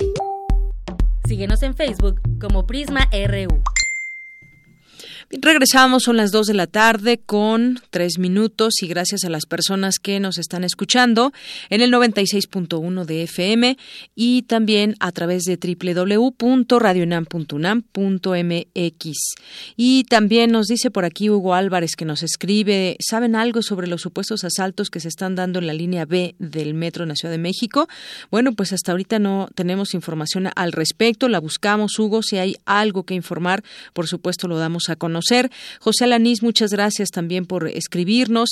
Nos dice la escasez la tienen hasta los países más ricos porque en un sistema socioeconómico capitalista solo los ricos tienen todo. Eh, también. Eh, y esto refiriéndose a las críticas del gobierno de México hacia eh, la escasez de alimentos en Venezuela. Gracias, José Alanís. Eduardo Rosales también, el doctor Eduardo Rosales nos escribe nos escribe por aquí, muchas gracias. Mario de Jesús, César Soto, Galán de Barrio también que nos escribe por aquí, Maya, Mayra, Mayra Villa Mondragón, a Carmi Unamita, muchas gracias por escribirnos. Eh, Froilán Salmerón y Belén Maturano, gracias a Magdalena también que nos escribe siempre. Bueno, pues después de ello vamos ahora a continuar con Margarita Castillo que nos preparó el siguiente el siguiente poema. Bueno, es un poema que se llama La víctima número 18. El poema es de Mahmoud Darwish y es la voz de Margarita Castillo. Poesía RU. La víctima número 18. Mahmoud Darwish.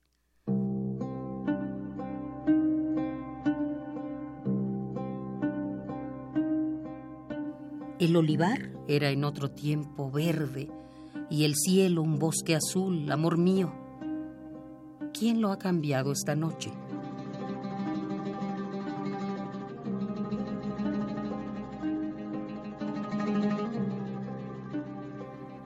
Han detenido el camión de los obreros en la revuelta de la carretera. Estaban hipertérritos. Nos han encaminado hacia el este y estaban hipertérritos.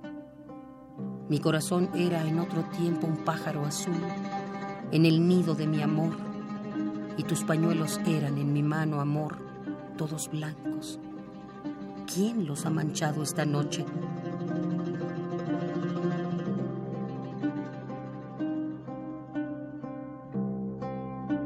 No entiendo nada, amor mío.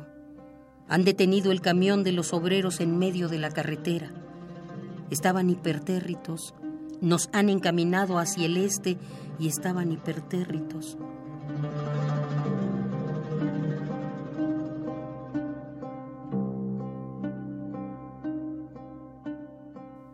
Te doy todo.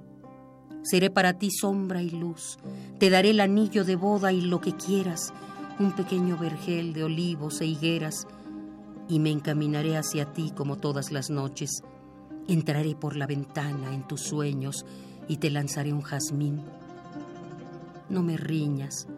Tardaré un poco porque estoy detenido. El olivar estaba siempre verde, amor mío. Cincuenta víctimas al caer el sol lo han convertido en un pantano rojo.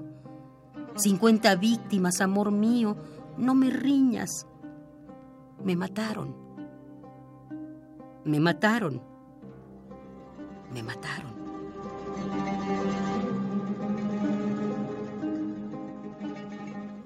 Pero yo me encaminaré hacia ti como todas las noches.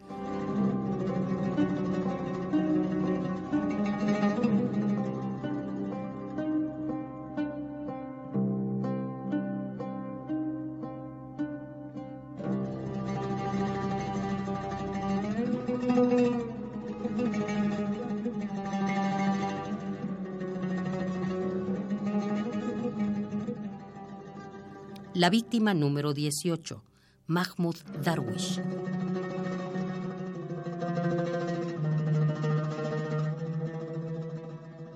Prisma RU. Un programa con visión universitaria para el mundo. Queremos escuchar tu voz. Nuestro teléfono en cabina es 55 36 43 39.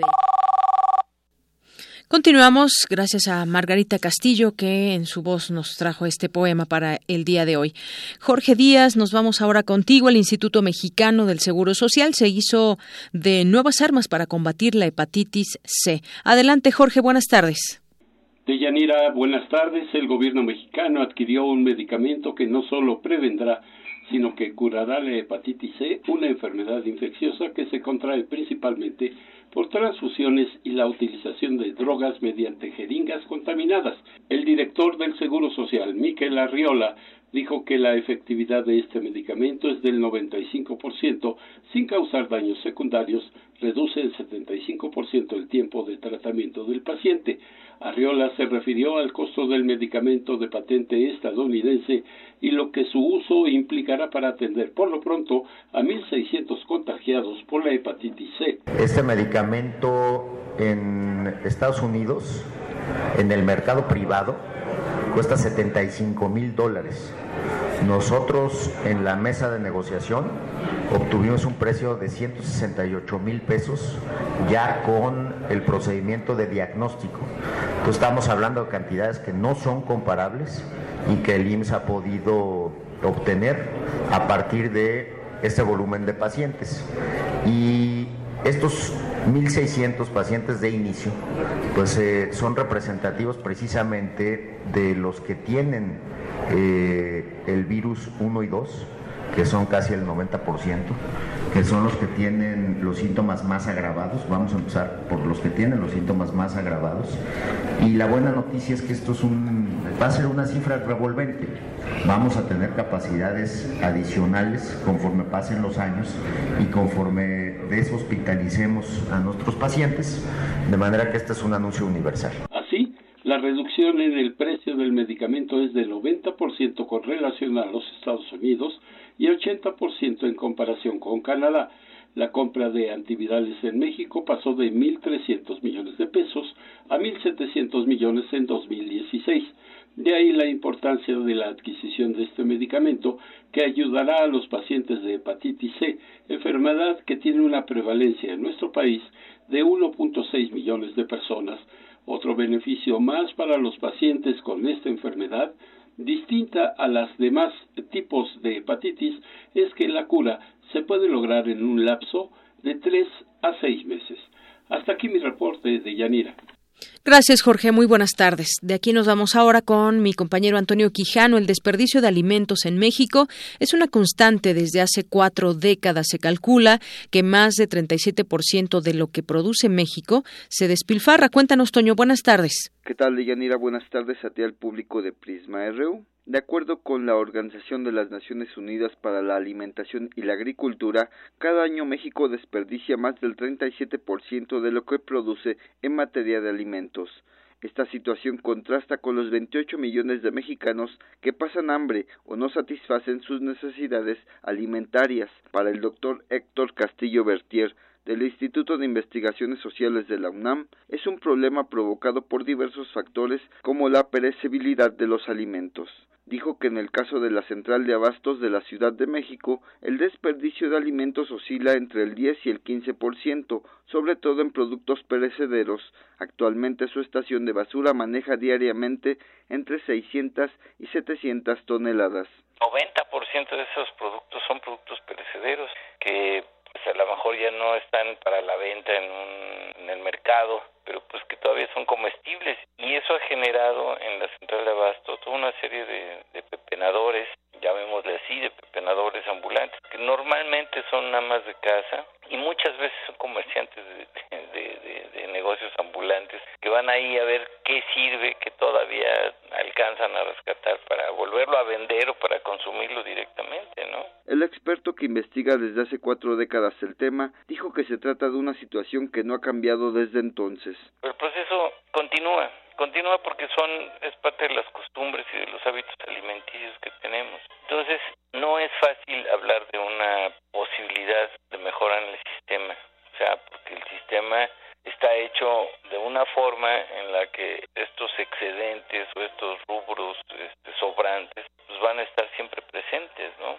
Y en un país que tiene, digamos, tan pocas regulaciones como México, bueno, pues esto genera una situación de pepena, una situación de, de reventa, y, y es una situación, desgraciadamente, una situación normal. Añadió que las cosas pueden cambiar, pero hace falta voluntad política. No te digo que no exista una posibilidad de, cambiar esto, por supuesto que sí la hay y las gentes que trabajamos el abasto, que trabajamos los desechos sólidos, siempre estamos al pendiente de esto. Lo que no hay es una, una conciencia política, no hay un interés político y si nos fuéramos hasta el fondo del asunto, pues van a existir incluso hasta agrupaciones que, que manejan a los ambulantes como grupos sociales, como grupos políticos, que hacen que esto se siga reproduciendo inmisericordiamente. De Yanira Auditorio, hasta aquí mi reporte. Buenas tardes. Gracias, Toño. Nacional RU. Bueno, ya hace unos momentos nos preguntaba Hugo Álvarez acerca de asaltos, supuestos asaltos que se están dando en la línea B del, metro. Pues sí, sobre todo también se ha manejado esta información en redes sociales más que como, como nota informativa. Y bueno, aquí nos, nos, nos comenta nuestro coordinador de entrevistas, Néstor Leandro, que sobre todo de Musquis a Plaza Aragones, donde se han registrado estos asaltos allí en el metro. Y bueno, pues habrá que hacer las denuncias correspondientes, esto por lo que refiere a los usuarios y también, sobre todo, si ya este tema se está dando a conocer y ya lo reportan varios usuarios del metro, pues será importante también que las autoridades del metro, sobre todo de seguridad, pues tomen cartas en el asunto. Gracias, eh, Hugo Álvarez. Y bueno, pues vamos a continuar ahora con nuestro Vox Populi de este día, ahora que pues mucha gente estos días de descanso, algunos o muchas personas salen de vacaciones, pues la seguridad en los estados. Debería estar solamente esa presencia policíaca solamente en vacaciones o debería estar de manera permanente, eh, sobre todo en algunos destinos donde, donde como Guerrero, por ejemplo, tan solo el fin de semana, ayer informábamos 21 muertos y pues la gente quisiera estar segura todo el año, no solamente tener esta presencia en vacaciones. Pero ¿qué fue lo que las personas respondieron? Aquí le tenemos este Vox Populi. Fuiste a Acapulco y no me dijiste, hoy me siento triste, a ver qué me trajiste. Fuiste a Acapulco. Bueno, yo opino que se deberían de quedar permanentemente, pero por la inseguridad, pero la inseguridad es por los mismos gobernadores. Aquí la mafia está en los gobernadores, ¿sí? El gobierno es la mafia. Mientras el gobierno esté la, tenga la mafia, nadie la puede controlar. Creo que debería de ser permanentemente porque en sí están evitando, digamos, el no manejar en el estado de ebriedad y pues nos está ayudando a protegernos. Bueno, yo pienso en una época de vacacional nada más porque ya ves que hay mucha gente allí y pienso yo que ya después pues, se pueden retirar porque más es lo que hay de gente allí. Pues más bien que estuvieran permanentes pero que fueran legales porque realmente solo los hacen para extorsionar a la gente. Apenas nos, para, nos detuvieron a nosotros en moto que porque había un operativo, cosa que no existe. Entonces realmente no les veo lo legal a muchos operativos. Igual a mis amigos que andan en moto en carretera los paran nada más para robarles.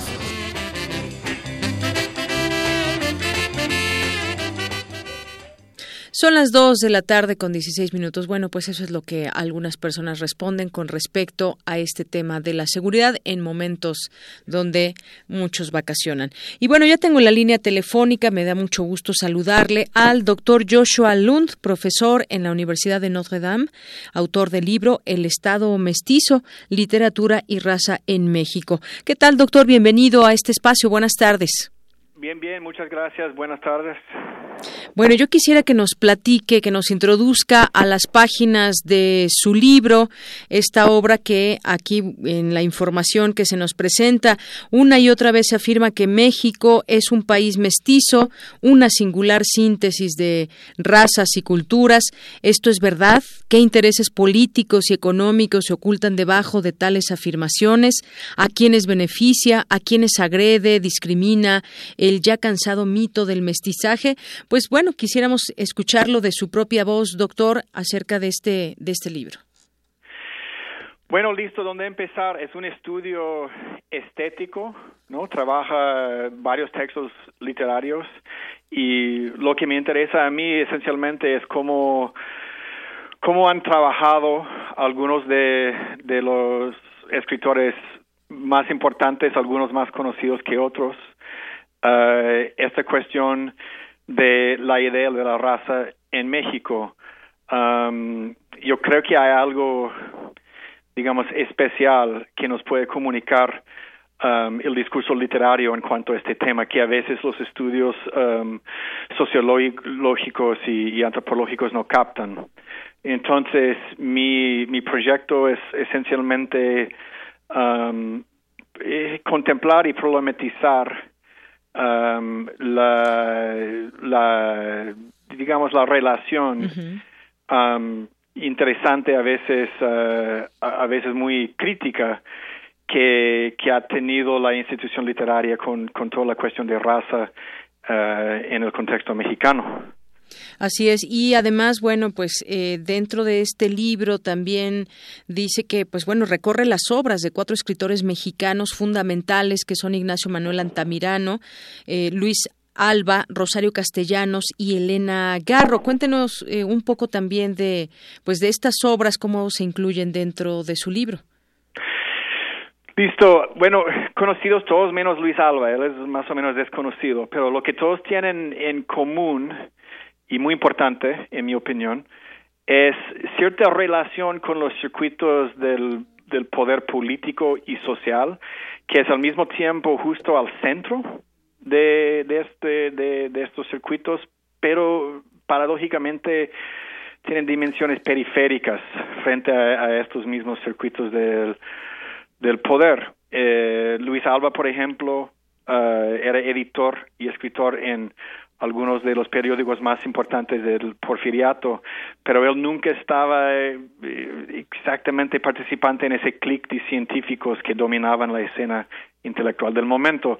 Altamirano, héroe nacional, fundador de la institución literaria mexicana, pero también siempre luchando con su identidad indígena. Uh, Rosario Castellanos, también muy involucrada en, en, en, proyectos del Estado, literalmente en su caso, um, pero chiapaneca, mujer, y todo el mundo sabe la historia de, de Elena Garro. Entonces, yo creo que hay algo de esta perspectiva de estar muy cerca a la producción de los discursos más poderosos ¿no? de la historia política de México, pero poder verlas con, con cierto escepticismo basado en sus propias experiencias de la vida. Yo creo que es, hay algo ahí que, que hace que estos cuatro escritores sean especialmente productivos con, con esas cuestiones de la formación del Estado mestizo y todo. Así es, un, estudio riguroso sobre uno de los temas fundamentales para entender México ayer, pero también hoy, ideas y prácticas raciales en el país. Entrando a este tema, ¿qué me puede decir sobre esas prácticas raciales en el país derivado de sus estudios y lo que encontramos en este libro, doctor? Bueno, es una pregunta muy larga y muy complicada, pero para decirlo de la forma más directa, este libro intenta ir un poco más allá del, de lo que podríamos llamar el mito del mestizaje o de la fetichización del mestizaje para pensar el, eh, la raza en, en términos más materiales. Um, el discurso racial históricamente no está movilizado como para describir el mundo, sino para producir el mundo. Y el mundo que produce es desigual. Entonces, lo que a mí me interesa es cómo me interesan, me interesa encontrar escritores que han problematizado eh, estas cuestiones raciales a su base, más allá de la identidad, pensándolo, por ejemplo, en su conexión más inmediata con, por ejemplo, división de la tierra, división de recursos, quién puede ir dónde, bajo qué términos, quién tiene acceso a los bienes sociales y no, y cómo es que, que, que, la construcción de, de ciertas verdades no raciales de una sociedad puede um, puede uh, puede naturalizar estas desigualdades, pero también para criticarlas. Muy bien, pues es parte de lo que, que, podemos encontrar en este libro, El Estado Mestizo, Literatura y Raza en México. ¿Y cómo es que le fue interesando este tema, doctor? Cuénteme. Bueno, un par de fuentes no biográficas. Um, pasaba partes de mi, no, diferentes momentos en mi, en mis distintos momentos de mi vida. He, pasado mucho tiempo en México y hace años, décadas, cuando estaba viajando uh, por todo México solo, entrando en conversación con todo el mundo todo el tiempo y, eso fue durante los 90 y era muy común escuchar a la gente decir que, que en México no hay racismo, que el racismo es algo de allá, ¿no? del norte de Estados Unidos. Y, pero en esas mismas conversaciones era muy común que la gente, y estoy hablando de gente de toda clase social y todo eso, eran capaces de decir este, pues, eh, algo así, no hay racismo en México, y el otro lado, y al mismo tiempo decir algo más o menos despectivo sobre comunidades indígenas, gente de descendencia africana o algo así. Y me interesaba esta contradicción, no por ninguna hipocresía ni nada así, toda, toda nación tiene sus hipocresías alrededor de la raza, sino para pensar de cómo funciona eso, cómo, cuál es la historia de este de esta de esta contradicción. Entonces ahí empezó la, el interés y, y, y, luego como profesor de literatura estaba viendo en texto tras texto y una y otra vez estas cuestiones saliendo no a través del discurso literario. Entonces me pareció un buen momento para, para pensar esto sistemáticamente. Así sí, como, como se vende ese libro, dice una insólita revisión de la literatura mexicana que alumbra críticamente nuestras ideas sobre la raza y la justicia. ¿Algo más que quiera agregar, doctor? No, nada para hoy. Muchas gracias por, por la invitación. Bueno, pues muchas gracias y recomendamos este este libro El Estado mestizo, literatura y raza en México que justamente usted como su autor nos introduce a estas páginas y ya si queremos conocer detalles, bueno, pues a leerlo. Gracias, doctor. Gracias, gracias a usted. Hasta luego, buenas tardes. Chao, chao. Chao. Doctor Joshua Lund, profesor en la Universidad de Notre Dame, autor de este libro, El Estado mestizo, literatura y raza en México. Prisma RU. programa con visión universitaria para el mundo.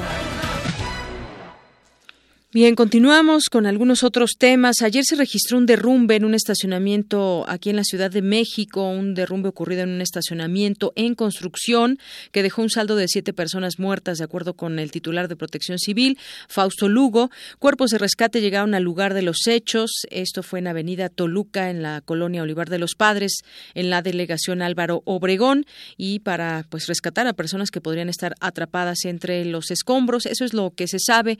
Y bueno, pues no es la primera vez que sucede algún derrumbe cuando se está construyendo algo. Y bueno, pues en este caso, pues un llamado de atención en todo caso también a la constructora y estas pues eh, errores que pueden llegar a, a cometerse. Y con base en los primeros reportes, una grúa subía una viga cuando esta golpeó una columna eh, que generó el derrumbe de la construcción. También hubo 10 heridos que fueron llevados al Hospital de Traumatología Sur del Seguro Social y a la Cruz Roja de Polanco. Y en temas también de la Ciudad de México detuvieron al presunto a un presunto culpable del asesinato del médico de la raza. Hay que recordar que médicos de este hospital incluso cerraron la avenida que está fuera del hospital que es justamente la avenida La Raza porque habían matado a uno de sus compañeros que se resistió a un asalto. Bueno pues en el municipio de Coacalco Estado de México agentes de la Policía de Investigación detuvieron a este presunto responsable en el asesinato de un médico del hospital La Raza el pasado 23 de febrero. Al ser detenido, fue ingresado al centro de detenciones del reclusorio preventivo varonil Oriente. Y bueno, pues el médico que se había resistido al, robo forcejeó con los atacantes, por lo que el presunto culpable le disparó con un arma de fuego y le causó una herida en el tórax. Y bueno, pues eh, murió. El imputado podría alcanzar una sentencia de hasta 50 años de prisión. Y en otras cosas, se sigue discutiendo todavía estas quejas contra las aerolíneas la Profeco anunció que en enero y febrero de este año las quejas en contra de las aerolíneas del país se incrementaron eh, aproximadamente en un 42.6% al contar con un total de 505 reclamos. De acuerdo con esta dependencia, el 30% responde a negativas para entregar el producto o servicio, mientras que el 17% fue por negarse a cambios o devolución. Con base en una en información entre las aerolíneas con más quejas Aeroméxico, este, los reclamos también de Interjet y Viva Aerobús con sus respectivos porcentajes. Y de acuerdo con la directora general de quejas y conciliación de la Profeco, la clasificación de las quejas no detalla el problema específico. Sin embargo, los mayores inconvenientes están relacionados con equipaje, cancelación de vuelos y sobreventa. Bueno, algo que también se discute en el en la Cámara de Diputados para saber si son sancionadas o no, si podrán pues reintegrarle al menos si no el tiempo en dinero a los usuarios que pagan X cantidad de dinero por hacer un viaje a determinada hora y que llegue su equipaje en buen estado y que llegue además al destino. Bueno, pues esto esto ha traído muchos problemas dado que pues hacen perder mucho al usuario que ya les está pagando. Y bueno, pues entre otras cosas también que hay que informarle el día de hoy, pues el empleo formal, dice el presidente Peña Nieto que, que subió el empleo informal y dan cifras, cifras muy buenas, alegres y demás, pero cuando volteamos a ver la realidad, a veces esas cifras contrastan con lo que con lo que se tiene. En el primer trimestre de este año se generaron, dice, en México 377.694 empleos formales, lo que representó una cifra histórica, esto de acuerdo con los registros del Instituto Mexicano del Seguro Social, cantidad que implicó un crecimiento anual de 39.4%, el más elevado de 2006 pues qué bueno que también se reflejara en la realidad y no solamente es decir o nombrar números. Queremos escuchar tu voz. Nuestro teléfono en cabina es 55 36 43 39.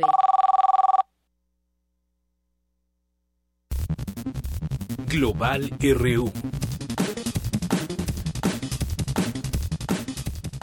Y ya está aquí con nosotros Eric Morales, que nos tiene toda la información internacional, lo más destacado. ¿Qué tal, Eric? Buenas tardes. ¿Qué tal, Yanira? Buenas tardes. ¿Cómo estás? Bien, muchas gracias. Nos vamos con la información porque ha sucedido muchas cosas este martes 11 de abril alrededor del mundo y lo vamos a conocer a través de nuestras breves internacionales. El empresario brasileño Marcelo Odebrecht, expresidente de la constructora Odebrecht, declaró haber pagado unos 4.15 millones de dólares en efectivo al exmandatario Luis Ignacio Lula da Silva entre 2012 y 2013. Decenas de simpatizantes del opositor Guillermo Lazo, quien perdió el balotaje en Ecuador del pasado 2 de abril, se manifestaron a las afueras del Consejo Nacional Electoral en Quito, luego de que los resultados oficiales le dieron la victoria al socialista Lenin Moreno. El secretario general de la ONU, Antonio Guterres, nombró a Malala Yousafzai como nueva mensajera de la paz. Además, destacó su valiente defensa de los derechos de las personas, especialmente del derecho a la educación y a la igualdad de mujeres y niñas. Rindo homenaje al compromiso inquebrantable con la paz que has mostrado, incluso en momentos de riesgo personal, a tu continua búsqueda de lo mejor de la humanidad y a tu determinación de construir un mundo mejor. Por su parte, Malala consideró un honor su nombramiento y reiteró la importancia de la educación, particularmente la de las niñas. Como a todas las chicas a levantarse y a creer en ellas mismas. Ustedes son las verdaderas promotoras del cambio. Si no se levantan, el cambio no llegará. Si quieren un futuro brillante, tienen que empezar a trabajar en él ahora y no esperar a nadie. Los países del sur de Europa manifestaron su apoyo al ataque unilateral de Estados Unidos contra una base aérea siria. Habla Mariano Rajoy, jefe del gobierno español. Los países del sur de la Unión Europea condenamos en los términos más vigorosos el ataque aéreo con armas químicas del 4 de abril en Siria. Entendemos que el ataque lanzado por los Estados Unidos en Siria tenía la intención comprensible de impedir y evitar la distribución y el uso de armas químicas y se centró en ese objetivo. Ahí están nuestras breves internacionales de este martes 11 de abril. En más información, la tensión entre las relaciones de los gobiernos de Rusia y Estados Unidos va en aumento. Esto luego de que se reunieron representantes del G7 para abordar el tema del conflicto sirio. Los diplomáticos encabezados por Rex Tillerson, secretario de Estado de la Unión Americana, eh, llegaron a una conclusión. No habrá resolución al conflicto si el presidente sirio, Bashar al-Assad, no abandona el poder. La reunión se realizó luego de que el Consejo de Seguridad de la ONU responsabilizó, aunque no hay una investigación seria que lo confirme, al gobierno sirio del ataque químico contra civiles del pasado 4 de abril. Y es que el gobierno de Donald Trump asegura que Rusia sabía con anticipación que se llevaría a cabo dicho ataque que terminó con la vida de 72 personas e hirió a otras 300. Escuchemos las palabras de Nikki Haley, embajadora de Estados Unidos ante la Organización de las Naciones Unidas. Si Rusia tiene la influencia en Siria que dice tener, necesitamos ver que la use. Debemos verlos poner fin a estos horribles actos. ¿Cuántos niños más tienen que morir antes que a Rusia le importe? Por esta razón, Rex Tillerson ya advirtió al Kremlin que debe elegir entre alinearse con su país, Estados Unidos, o seguir apoyando a Siria e Irán. Hoy Tillerson llegó a Moscú, donde se reunirá con su homólogo ruso Sergei Lavrov, con quien seguramente hablará de estos temas. Sin embargo, Estados Unidos no solo tiene problemas con los diplomáticos rusos, puesto que el gobierno de Corea del Norte, encabezado por Kim Jong-un, afirmó que luego de que el país americano mandó un unidades navales a Corea del Sur para preparar un ataque contra su nación. En caso de ser necesario, ellos responderán a esta decisión que aseguran es un intento de intimidación hacia su país. Pues ahí están eh, este, este problemática donde, en la que se ha metido Donald Trump eh, a pocos meses de su llegada, sobre todo con las acusaciones al gobierno de Bashar al-Assad y esta respuesta que dio mandando 60 misiles a una base eh, militar siria.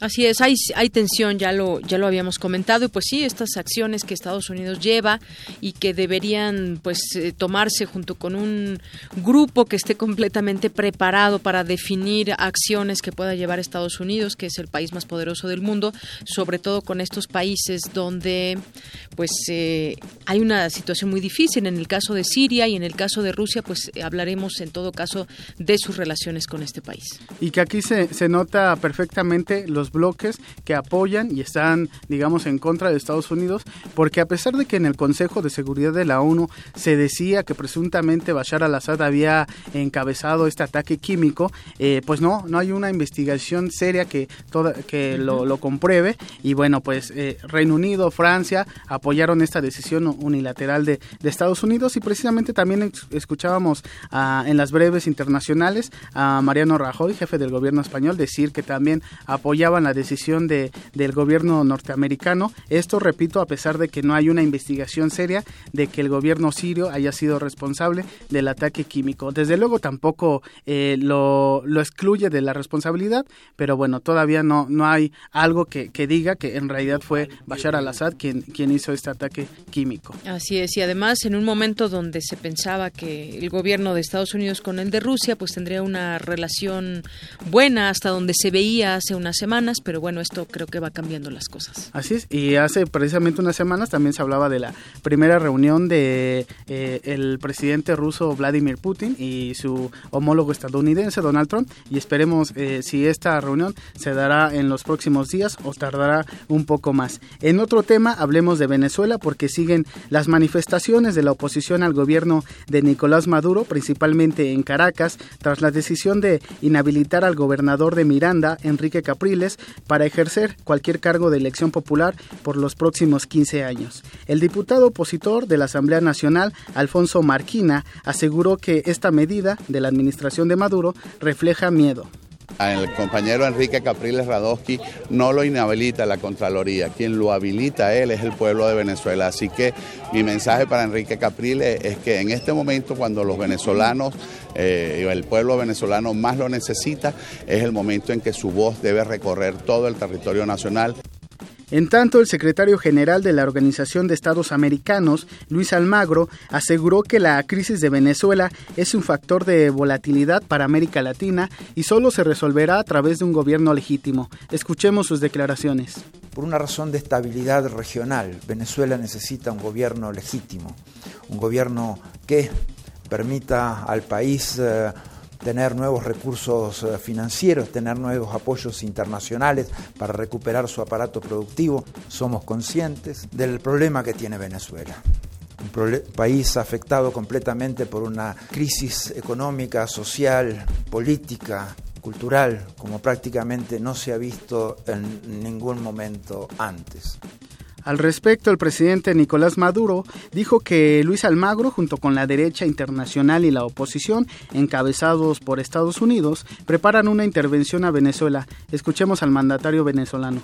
Sobre todo después de lo que sabemos que el imperialismo ha hecho contra Irak y de cómo el imperialismo construyó un falso positivo para lanzar unos misiles criminales contra el pueblo de Siria. Después de eso, Ustedes saben a qué intereses responde gente como esta.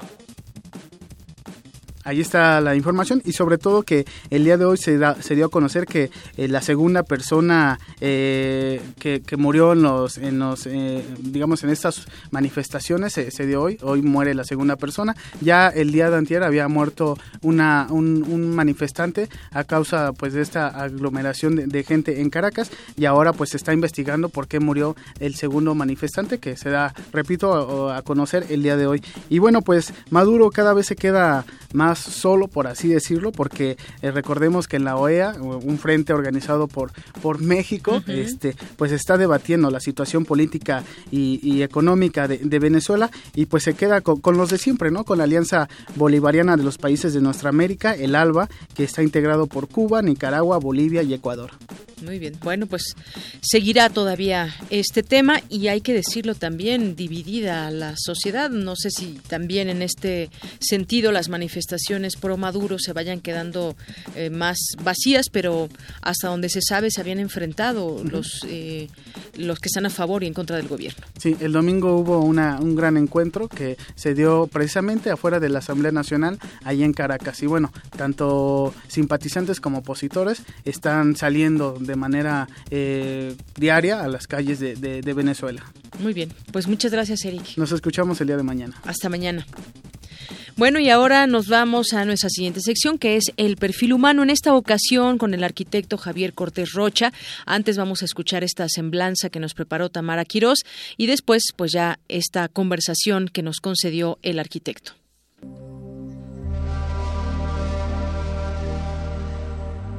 Javier Cortés Rocha es doctor en arquitectura por la UNAM con estudios de urbanismo en la Universidad de París. Su línea de investigación se enfoca en la historia, la cultura, la estética, política y planeación urbana. Con más de 45 años de trayectoria académica, ha impartido clase a nivel licenciatura en el área de urbanismo y medio ambiente y a nivel maestría en el campo de restauración de monumentos. Se ha desempeñado como director de la Facultad de Arquitectura de la UNAM, coordinador general de estudios de posgrado y secretario general.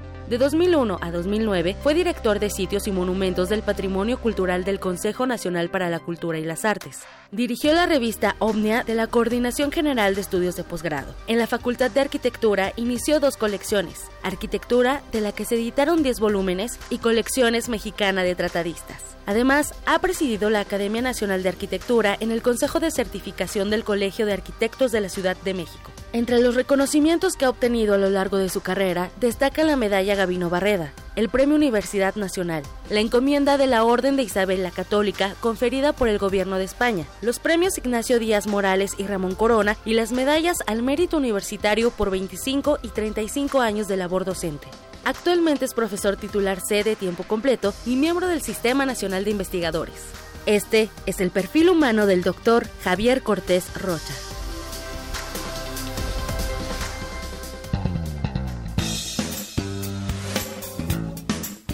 Bien, pues acabamos de escuchar la semblanza del arquitecto Javier Cortés Rocha y nos acompaña aquí en cabina, en Prisma RU, en la cabina de Radio UNAM. ¿Qué tal? Bienvenido, arquitecto. Buenas tardes. Muchas gracias. Gracias por la invitación. Bueno, pues yo quisiera que nos platique para conocer quién es el arquitecto Cortés Rocha, además de ser arquitecto y profesor y estar pues mucho tiempo ha estado en las aulas como, como profesor de la UNAM, me gustaría que nos platique cómo es que definió ser arquitecto. Remontémonos a aquellos años donde usted iba en la preparatoria y entonces tenía que definir alguna carrera. ¿Cómo fue que eligió arquitectura?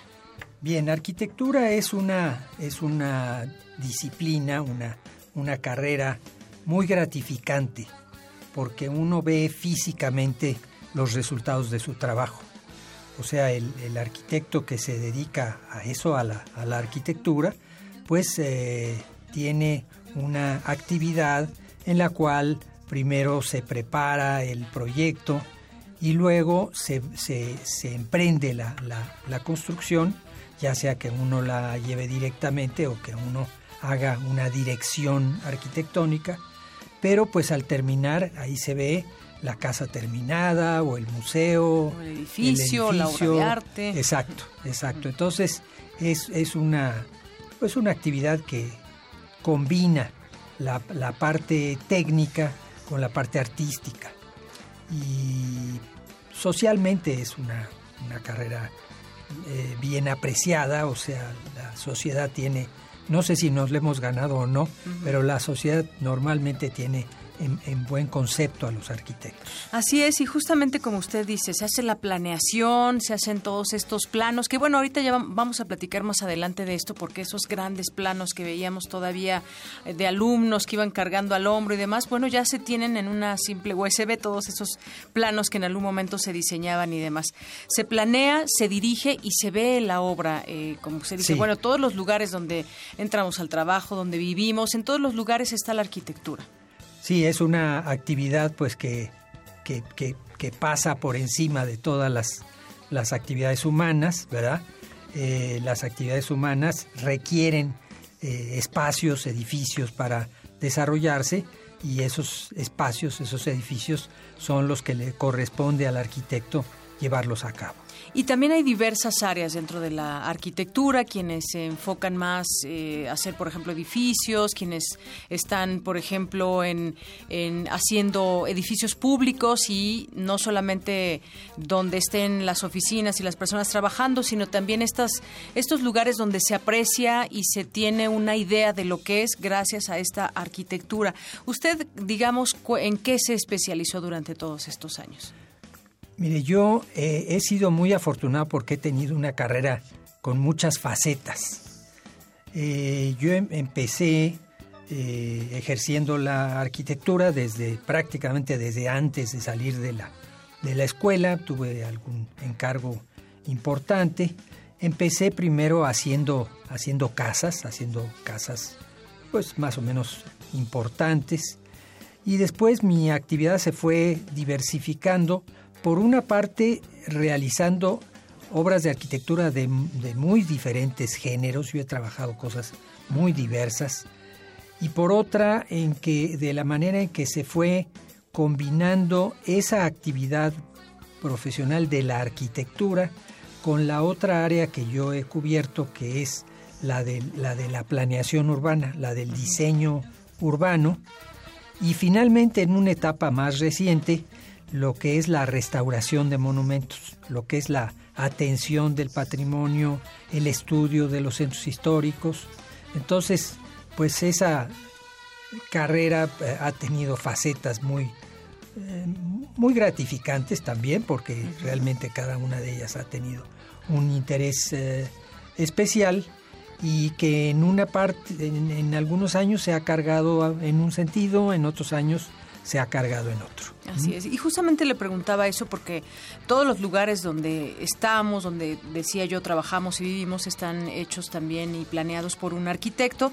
Y hay lugares mucho más especiales que otros y me refiero, por ejemplo, el cargo que usted tuvo de director de sitios y monumentos del patrimonio cultural del Consejo Nacional para la Cultura y las Artes, además de que presidió la Academia Nacional de Arquitectura y esto que me platicaba, la planeación urbana, la restauración de monumentos, me imagino que es una una labor muy muy grande, pero también una labor que se aprecia mucho en sí porque planear lo urbano no es sencillo y sobre todo si nos ponemos como ejemplo un lugar como la Ciudad de México, arquitecto? La Ciudad de México es una ciudad, desde luego, de una complejidad enorme. Eh, es muy difícil eh, pensar en, eh, desde luego, sea, en forma recurrente se hacen planes de desarrollo urbano para la ciudad o para la metrópoli y son de una gran complejidad por el tamaño, por los diferentes aspectos, diferentes problemas que tiene la ciudad. En otros casos, pues eh, son más acotados, ¿no? Cuando uno hace un plan de desarrollo para una ciudad como Campeche, por ejemplo, eh, o como Salina Cruz, o como Tampico, pues las, los, los problemas son diferentes, diferentes ¿no? Así es. Y bueno, en ese tema, por ejemplo, de la restauración de monumentos, ahí cuénteme cuál ha sido su experiencia, como de qué monumentos podría usted platicarnos. Mire, mi trabajo en cuando estuve en Conaculta era atender los edificios de propiedad federal, los monumentos de propiedad federal. Entonces teníamos nosotros el encargo de cuidar la Catedral de México, el Palacio Nacional, en general los, los edificios que son propiedad de la nación, de los cuales pues muchísimos son templos, muchas son iglesias. Entonces me tocó restaurar muchas, muchas iglesias o, o ser el responsable de que se restauraran muchas iglesias. Pero también me tocaron algunos edificios civiles, ya decíamos de Palacio Nacional o la casa del Marqués del Apartado. Uno muy interesante y que a usted le va a resultar particularmente interesante es la Fonoteca Nacional. Ah, muy bien. La Fonoteca Nacional eh, era la, última casa donde vivió Octavio Paz. Eh, y, tuvo dos aspectos. Uno fue restaurar y rehabilitar la casa antigua. Ahí estaban las oficinas, los estudios, etcétera. Y luego hacer un, lo que diríamos un búnker, ¿verdad? Un, edificio de, de concreto donde se guarda la memoria, eh, la memoria auditiva de, este, de este país en condiciones de gran seguridad para que no haya un incendio, para que no haya una inundación, etcétera. Entonces, pues ese fue un trabajo muy interesante. Más recientemente eh, me, me, tocó dirigir, coordinar la restauración y rehabilitación de una antigua fábrica en el estado de Tlaxcala, la fábrica de hilados y tejidos de San Luis. Y allí alojamos el Centro de las Artes del Estado de Tlaxcala. Parte también en el edificio antiguo que es espléndido y parte en edificios nuevos para la, el área experimental de teatro, para la casa, la escuela de, música.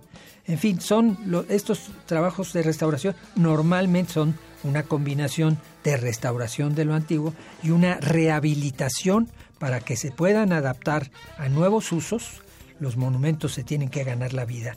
Así es. Entonces, eh, y a veces hay que complementar con edificios nuevos, con edificios contemporáneos, como lo que le comentaba yo de la, de la fonoteca o este del Centro de las Artes de Tlaxcala, donde se empezó a usar ese lenguaje que luego ellos utilizaron del concreto este, eh, eh, picado con el, agregado a la vista. Es, que es el que está aquí un poco hacia el sur. El, está en Barranca del Muerto. En Barranca del Muerto. En Barranca del Muerto.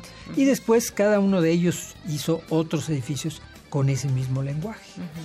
Uh hizo muchos teatros muy importantes. Abraham Sabludowski. Abraham Sabludowski. Este, eh, Teodoro González de León hizo también cosas muy importantes. El, desde luego el Colegio de México y estos edificios en la subida del, del, del, Ajusco y muchos otros. En fin, este, creo que esos son eh, monumentos emblemáticos. Hay otros de muy pequeña dimensión, por ejemplo, Barragán hizo poco, pero hizo cosas muy importantes, muy, trascendentes. Su, casa en, Tacubaya, el convento de las capuchinas en, en, Tlalpan, los fraccionamientos en el Estado de México, ahí las arboledas, los clubes, etcétera, pues son emblemáticos, son bueno, este, un ejemplo para, para todos los, los arquitectos.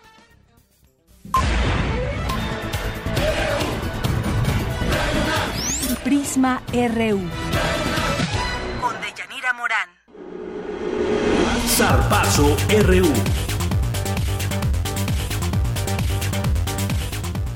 Bien, y entramos al terreno deportivo con Isaí Morales, que nos tiene toda la información hasta el momento de lo que se sabe con esta explosión del autobús del Borussia Dortmund. ¿Qué tal, Isaí? ¿Qué tal, Deyanira? Así es, como tú bien lo comentas, hace unos minutos el jugador español del Borussia Dortmund, Marc Bartra, resultó herido por la explosión de una bomba en las, eh, a las apuertas del hotel en el que se concentraba el equipo alemán.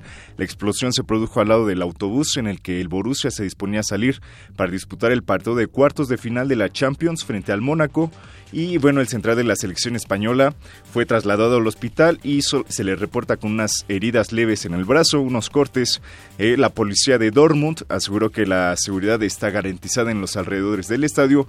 Sin embargo, el partido fue suspendido y se jugará mañana a las 11:45 de la mañana y aún no se bueno, no se sabe si fue un atentado terrorista o, quién sabe, las autoridades siguen investigando. Así es, porque los explosivos, explosivos fueron abandonados así en la calle, según reportan algunos medios alemanes, y bueno, pues obviamente la policía tendrá que investigar si se trata de un ataque terrorista, un ataque dirigido, no se tiene más información al momento. Al momento, ya, ya mañana yo creo ya la información va a estar más detallada y obviamente les tendremos aquí toda la información. Y si te parece, pasamos al, al juego que se está jugando ahora en estos momentos entre el Barcelona y el Juventus de los cuartos de final de la Champions. Por ahora la Juve va ganando dos goles por cero. Espero que se mantenga así el marcador y que el Barcelona por fin quede eliminado de la Champions. Bueno, acuérdate que el Barcelona hizo casi un milagro aquella vez que, estábamos platicando. Así es, que derrotó al Paris Saint Germain. En los iba contra todos los pronósticos y en los últimos siete minutos se aventó como tres o cuatro goles. Así es, así que todo puede pasar. Así es, y mañana se juega el Bayern Múnich contra el Real Madrid y les tendremos también toda la información. Y bueno, ayer también damos la noticia de que México y Estados Unidos eh, y Canadá anunciaron su candidatura en bloque para organizar la próxima Copa del Mundo 2026. Sin embargo, el tema de las reparticiones generó mucho descontento entre los amantes del fútbol aquí en nuestro país. Mi compañera Cindy Pérez nos trae los detalles. Este martes los presidentes de las federaciones de fútbol de México, Estados Unidos y Canadá presentaron oficialmente su candidatura para albergar la Copa del Mundo 2026 como una sede compartida, hecho histórico al ser la primera vez que tres países se postulan. Sunil Gulati, presidente de la Federación estadounidense, informó que de los 80 partidos, 60 se jugarían en su país, mientras que México y Canadá se repartirían 10 cada uno. Nuestro principal objetivo es que la final se juegue en Norteamérica, dice Sunil Gulati. De los cuartos de final para adelante, todos los partidos serán en Estados Unidos, así que la final será en Estados Unidos. Y el juego inaugural se está discutiendo.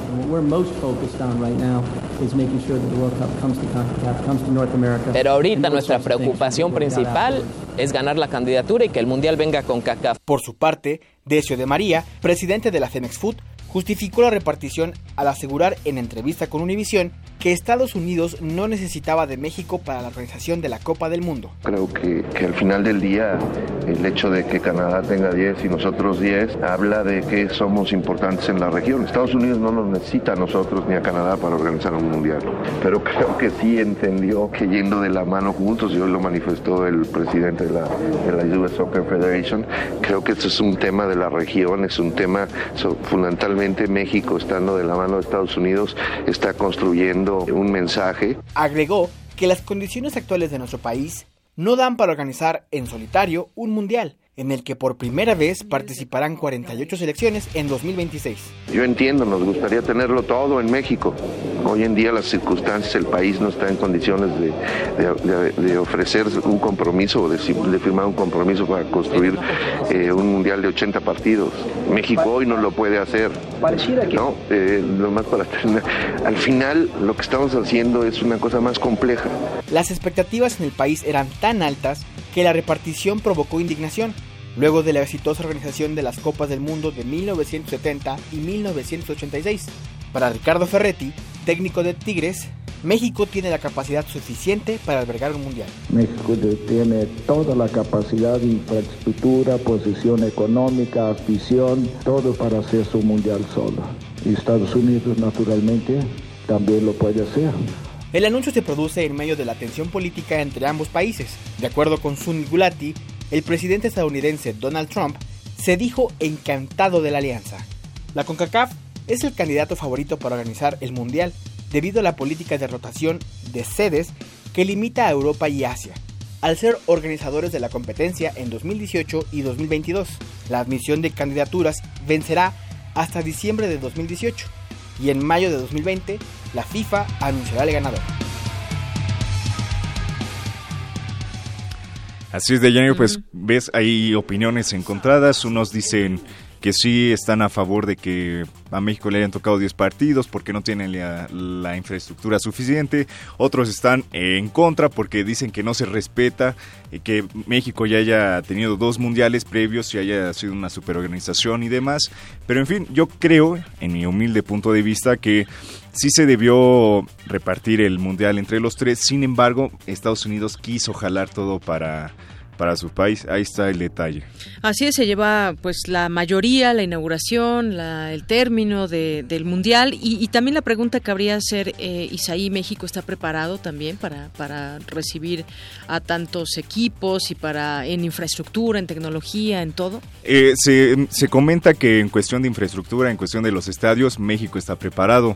Eh, más bien sería más la cuestión de seguridad, que es ahí donde padecemos un poquito o bastante en cuestión de seguridad. No podemos, si no podemos garantizar la seguridad de nuestros ciudadanos, yo creo que es un poquito complicado también garantizársela a aquellos extranjeros que puedan venir a nuestro país. Sin embargo, yo creo que aquí el detalle no es si México está o no preparado para albergar un mundial completo eh, solo México, uh -huh. sino que yo creo la, la Femex Food no, no negoció para que pudiéramos tener más partidos aquí en México o el juego inaugural o la final en el Estadio Azteca como pasó en, en los dos eh, mundiales anteriores, el de México 70 y México 86. Bueno, y a mí me hace pensar también en los gastos que generaría esto para México, que no seguramente no son cualquier cosa. No, ya habíamos comentado que son uh -huh. alrededor de 6.600 millones de dólares. Uh -huh Sin embargo, yo creo que sería mucho dinero si es que le toca a México para nada más 10 juegos que pudiéramos tener. E, esa es la otra cosa, ¿no? El tema económico y el gasto que podría generarse pues de parte de México, que también sería muy cuestionado, yo creo. Así es. Y bueno, esto va a seguir dando de qué hablar mientras se va a definir la sede hasta próximo mayo de 2020. Muy bien. Pues muchas gracias, Isaí. No de qué, Yanira, nos escuchamos mañana. Hasta mañana.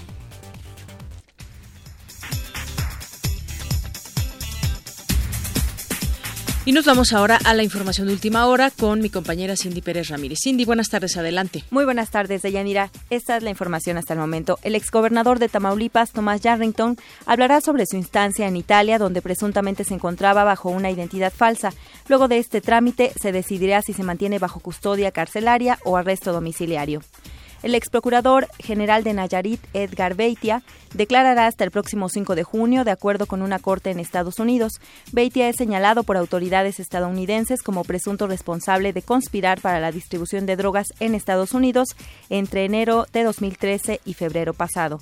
Y por último, el fiscal general de Estados Unidos, Jeff Sessions, anunció que su país considerará delito grave el reingreso de indocumentados y bueno, que se endurecerán las medidas en la zona fronteriza. Esta es la información. Gracias, y gracias a usted. Muy buenas tardes. Hasta mañana.